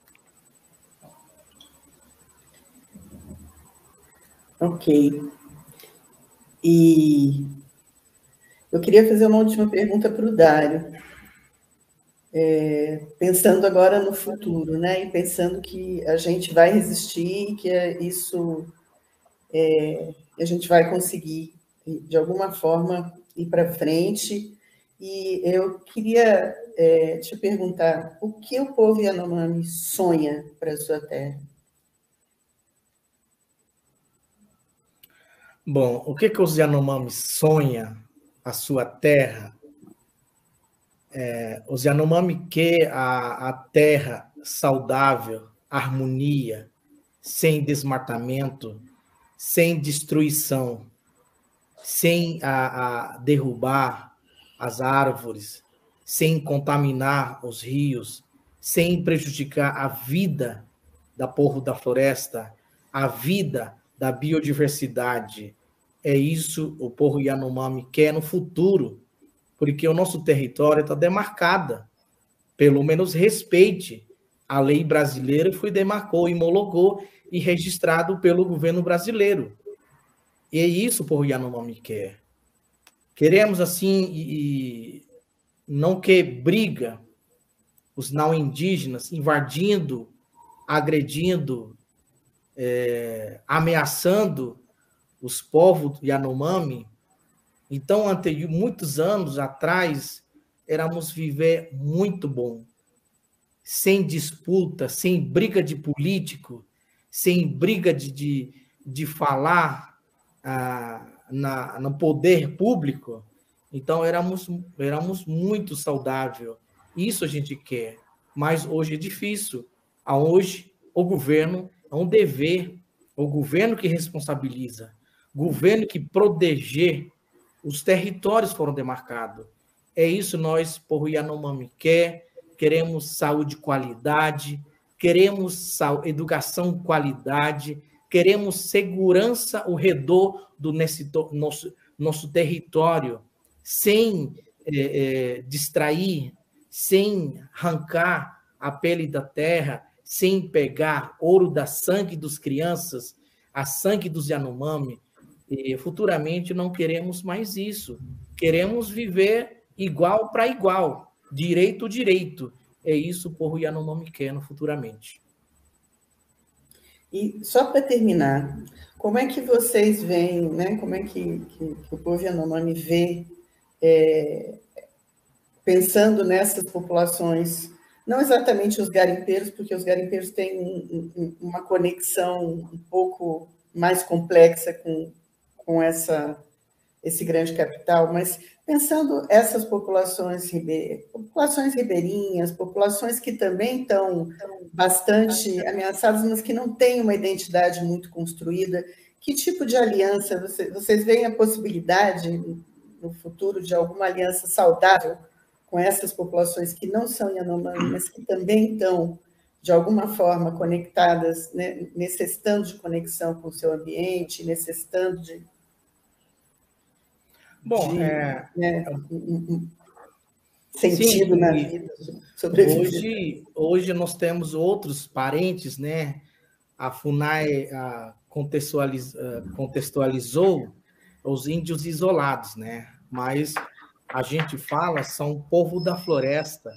A gente vive lá, a gente mora lá, a gente respira lá e a gente come lá, a gente planta lá. Então isso eles são, são os nossos, é, somos irmãos, estão sofrendo também. E o que você mencionou, e outros aonde os territórios não está demarcado, são sofrendo também. No contexto geral, e o povo, o, o, os indígenas, e nós estamos sofrendo juntos, porque é uma pressão muito grande, porque esse é um, um, um desmatamento, está aproximando. Isso a gente não quer. E como nós, povo e o povos isolados, somos conectados da natureza, a gente conversa, a gente sabe, a Mãe Terra, ela está pedindo socorro, ela é, está pedindo socorro a, a o que está sofrendo, o que, que ele está é, se doecendo. Então, isso a gente reconhece, a gente são ligado com a, com a conexão da, da terra, conexão da, dos rios, conexão da, das montanhas, conexão do ar limpa. É isso a gente conexa isso. Por isso os nossos parentes são conectados também e eles têm cultura, eles têm costume, eles têm língua, eles têm um pensamento, eles têm uma sabedoria, eles têm conhecimento. Então isso a gente tem que cuidar a, a, a, a os nossos conhecimentos são que, que, que estão destruindo mas então isso é importante, é, é, queremos protegê-lo, ah, os nossos isolados também, queremos proteger outros ribeirinhos e, que estão sofrendo esses grandes ameaças que estão aproximando nosso território. Ok. É... Cíntia? Tem perguntas do YouTube aqui, é, e uma delas é se existe ações já em andamento junto ao Ministério Público, a, a, a parte jurídica, né? Alguém está perguntando como anda essa parte jurídica com relação a essa, essa questão dessas, da, da manutenção dessas, dessas demarcações e, e da garantia dos, dos, direitos? Bom, então, últimos a, a 521 anos, esses andamentos de jurídico, de processo de demarcação, são muito lentos. São muito lentos. Hoje, no Brasil, são quase 30 povos indígenas, os territórios foram demarcados pelo governo, mas outro resto são de processo de 300 e processos de demarcação das terras ainda não são não são assim acelerados para poder homologar os seus territórios. É isso, os processos são muito muito lentos, são muito discutidas, são muito assim e é, não são respeitados também porque é um processo jurídico muito demorado, pode avaliar, pode fazer o processo técnica para poder reconhecer seu território, para poder reconhecer a, através de na lei, através de legislações, através de, de constituição. É isso, é muito burocracia. Então, por isso, os governos passados e que não conseguiram é, aceleramento de processo de demarcação e outros que, que estão precisando. Então, isso são mais vulneráveis, os processos são mais parados. E outros foram demarcados, são mais ou menos vulneráveis, mas são é, é os territórios são, são muito invadidos, como Terra Yanomami, como Terra Caiapó, como Terra Mundurucum, esses são os, os, territórios são demarcados, mas não são é, respeitadas. Mas a lei tem que respeitar. A lei diz proibido entrar os invasores, qualquer, qualquer não indígena não pode invadir. Está na escrita, na, na artigo 231. E fala bem, mas na verdade, na prática, os, os nossos territórios são vulneráveis porque a, a, a, no processo de, de jurídica, processo de, de, de, legislação, não são mais segurados para poder proteger de verdade. Então, isso são muito lento ainda, e como o Ministério Público, e, que está nos apoiando, mas temos vários setores que cuidam também parte da, da processo de demarcação e que para poder garantir o direito na, na, na Constituição para poder homologar e registrar, e são muito difíceis ainda, mas são ah, precisamos de um andamento mais rápido possível para poder é, demarcar os nossos territórios. E nesse caso das invasões que vocês estão sofrendo, vocês estão com ações jurídicas também? Sim, então isso a gente já fez os nossos processos de, de, de, de denúncias. Já fizemos vídeos, quase dossiê quase virou livro, já entregamos vários vários pendentes, já fizemos. Nossa parte já fizemos. O próprio governo federal sabe, Ministério Público Federal, é, Polícia Federal, o Exército e, e, e que mais outra, FUNAI, o IBAMA, o INCRA e o Sinibio. Esses denúncias já entregamos na mão do governo federal. E também já caminhamos para os órgãos, plataforma como, é, como a ONU e Direitos Humanos, Interamericano dos Direitos Humanos e Comissão de Direitos Humanos também, nas, Uni, nas, nas Nações Unidas, e também e, e caminhamos esses processos para autocomissariado, a gente já fizemos bastante. Então, isso estão tramitando nesses processos juridicamente, mas são muito lentos e isso e não queremos muito lento, queremos rápido, porque a gente precisa urgentemente funcionasse esses nossos processos de denúncia que está na, a, foram contextualizados na, na processo jurídica.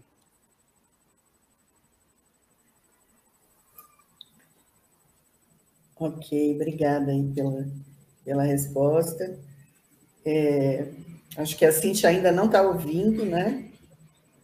Ô, ô Marcos, é, eu queria pedir uma gentileza interrompendo aí a Cláudia, e eu tenho que, que tirar o, o, áudio aqui, senão eu não dá uma microfonia e dá um eco e vocês não entendem.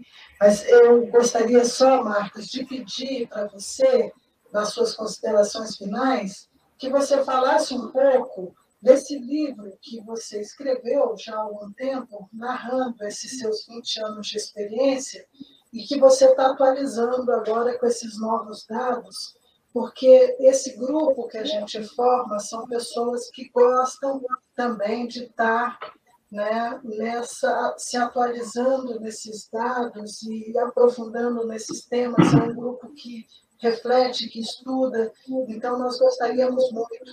Aproveito para pedir que façam suas considerações finais, né, e, se fosse possível, nós já estamos a duas horas de live, e hoje ainda é dia, amanhã ainda trabalhamos, né?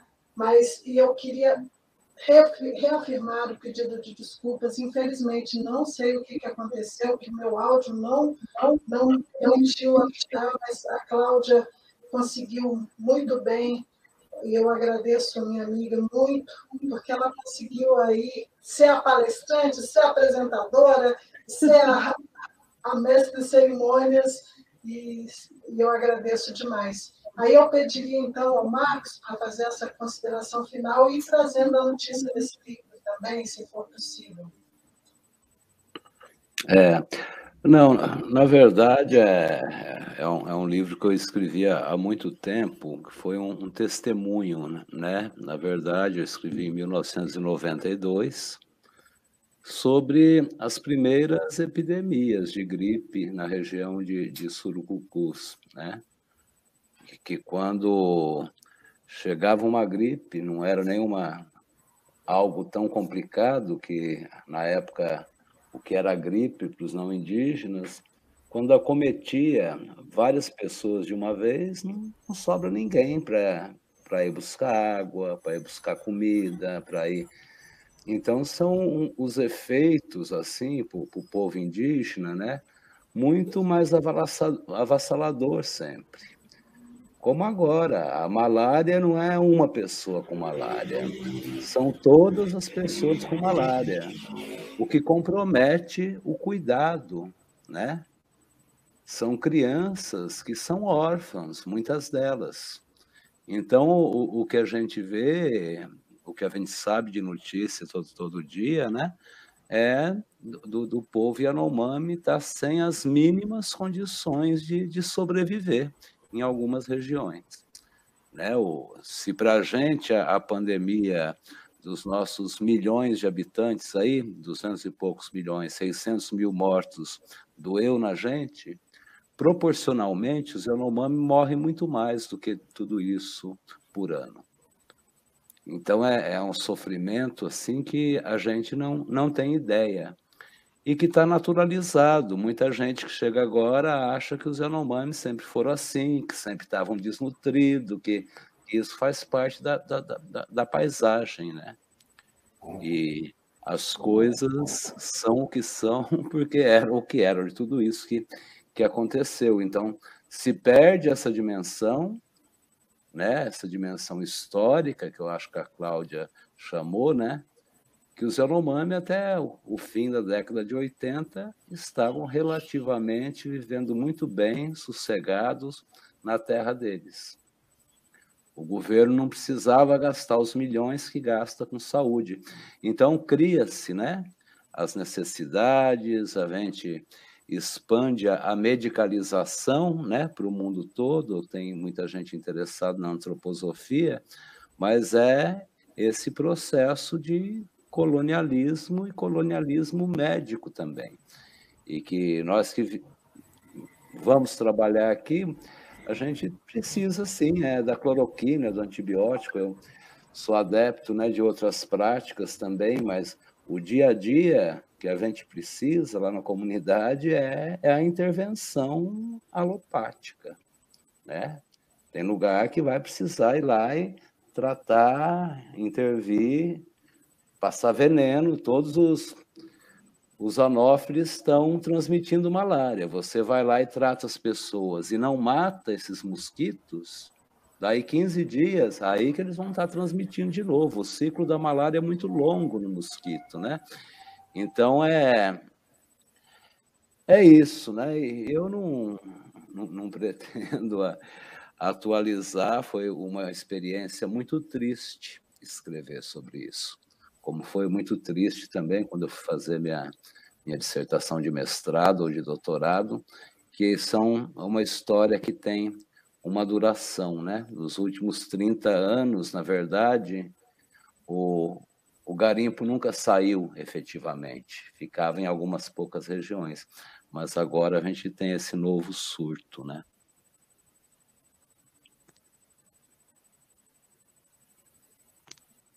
É, eu fico por aqui, agradeço a, a oportunidade. Boa noite. Dário. Obrigada, doutor Marcos. Foi incrível a sua participação. A gente sabe das dificuldades de vocês. Eu pediria, então, ao Dário para fazer suas considerações finais. Tá, e em primeiro lugar, fico muito feliz, né? Esse debate é muito importante, extremamente importante. Eu sou como um porro Yanomami, que fala a realidade o meu povo está sofrendo lá cada vez mais e nas nossas aldeias, né? Isso é muito importante ouvir. É, somos Yanomami transmitindo, falando ah, historicamente, né? E, antes de fazer essas considerações, eu posso o, o, entrar no cancho do doutor Marcos. É, eu falei em 2000 e a gente contabilizamos, acompanhamos através de pesquisas como a Rutucara Associação Yanomami, que sempre defende a saúde, sempre defende a mãe terra, sempre defende a educação, e a gente conseguiu esses dados. O, o ano de 2020, a gente contabilizou 27 mil casos de malária, tá? Isso o ano 2020. E agora a gente contabilizamos também, a gente está fazendo ainda, porque o ano não fechou ainda, mas a gente não sabemos mais essa quantidade, o volume está muito alto, né? Então, quando a, a, terminar o ano, a gente vai fazer outro lançamento e hoje, no metade do ano, e conseguimos dados de malária, são 44 mil casos de malária na terra indígena Yanomami. Essa é terra toda, Estou falando população geral. Terra Yanomami, somos 30 mil Yanomami. 30 mil. São 365 aldeias eh, no território, né? Mas, outro lado da Venezuela, os nossos parentes Yanomami moram lá também. São quase e, 20 mil Yanomami também. É isso a gente não contabiliza. Isso, o povo brasileiro para cá, eles não sabem os nossos parentes morar lá também. Então, isso é importante, eu posso registrar os nossos parentes de Yanomami que, que vivem uh, no território venezuelano, os Yanomami, Yecuana, Sanumá, Xirixana, lá que eles moram lá também. Lá que é precária também a saúde. Então, é lá que não tem território demarcados. E aqui está mais ou menos a saúde é, que porque a gente está lutando, a gente está é, cobrando a, a, as ações é, do governo federal para protegê-lo, os nossos parentes, né? É, então, e isso queria um, entrar no cancho do doutor Marcos, né, para registrar um pouco e para deixar bem claro também, o povo está é, nos ouvindo, é, aonde tem garimpo, as crianças estão sofrendo de desnutrição. Aonde não tem garimpo, as crianças estão saudáveis, estão comendo, estão brincando, porque são distância ah, da, dos garimpeiros ilegais.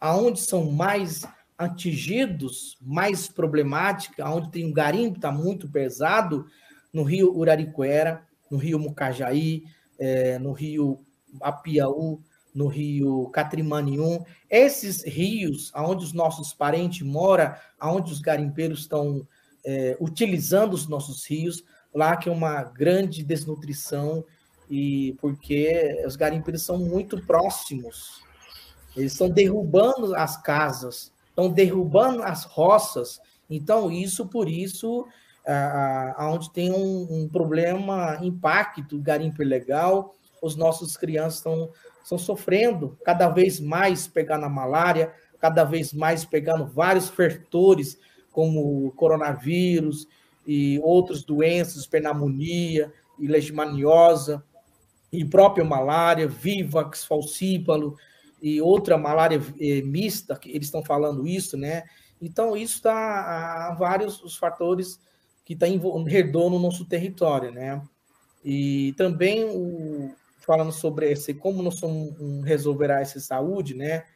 Na época da URI, a gente conhece, é, tinha muita gente morrendo também, porque falta o distrito responsabilizar, a cuidar experiência, com, com planejamento, os profissionais têm que ser capacitados para rebater com, com malária, isso vai acabar. Mas hoje não está acontecendo, porque outras comunidades, outros PIS ou postos de saúde são fechados. Os profissionais não conseguem entrar no território, não conseguem trabalhar nas aldeias, fazer uma visita, visita domiciliar. É isso não está acontecendo, porque são poucos profissionais. Ah, não falta de profissionais, são muitos. São 873 profissionais contratados para trabalhar na terra indígena Yanomami. Aonde eles estão? Na cidade, nos hospitais, próprio prédio da, do distrito Yanomami. E os menos são 280 profissionais estão trabalhando, 30 mil Yanomami, cuidando a, a, a, a esses profissionais, por isso não está não tá abaixando nesse o volume de malária no terra indígena Yanomami. Isso queria esclarecer um pouco isso, tá? Bom, é, é, então é importante, né, esclarecimento isso sobre a acontecimento na, na terra Yanomami, o contexto geral, e eu preciso, como precisamos salvar as nossas crianças. As crianças são vidas, elas são humanas. É mais importante salvar as nossas crianças. Queremos sociedade brasileira faça campanha bem forte, fazer bem grande barulho para perturbar o governo, para cobrar o governo brasileiro para proteger qualquer cidadão brasileiro, não é o específico Yanomami. Então, isso, a minha, a, as considerações que queria deixar. Povo brasileiro tem que sentir, tem que sentir dor, tem que sentir como nós estamos perdendo as nossas crianças isso o povo Yanomami quer e queremos salvar as nossas crianças Yanomami na terra indígena Yanomami. Obrigado. Obrigada, Dário. Nós vamos fazer barulho, viu? Você tem o nosso compromisso aí de que a gente vai fazer tudo o que tiver ao nosso alcance para fazer barulho. E eu pediria à minha irmã, à minha amiga, à minha sempre ajudante, para fazer as suas considerações finais. Eu só queria agradecer, dizer que foi muito importante para a gente, né, que tudo isso, que a gente pudesse reunir essas pessoas com esse é, nível de conhecimento de causa, né, e que pudessem estar esclarecendo, e é, reafirmar o que a Cíntia disse, né, vamos fazer barulho, vamos é, trabalhar nessa perspectiva, né, de é, defesa dos povos originários e da floresta e dos povos da floresta de maneira geral, né? Então, é, acho que agora é, nós vamos ter grandes conversas dentro do grupo e vamos ver como é que a gente vai fazer, né? Mas agradeço a presença de todos aqui. Muito obrigada, aprendi muito. Gente, eu gostaria de dar uma boa noite a todos agradecer muito, pedir desculpas mais uma vez e dizer que o canal Antroposofia e Política é, se reúne às quintas-feiras, às 10h30 da manhã, para fazer sua live semanal. E imagino que nesse ano talvez nós é, ainda tenhamos uma live de despedida.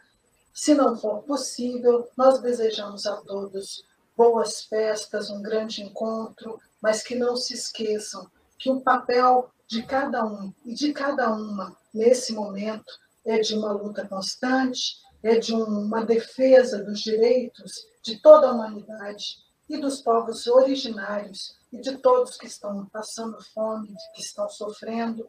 Eles precisam que a gente tenha esse olhar amoroso e cuidadoso, que é o que a gente defende do nosso grupo Antroposofia e Política, e é isso, que é dessa forma, pensando com essa reflexão e com uma ação firme no mundo, que nós nos despedimos. Boa noite, obrigada.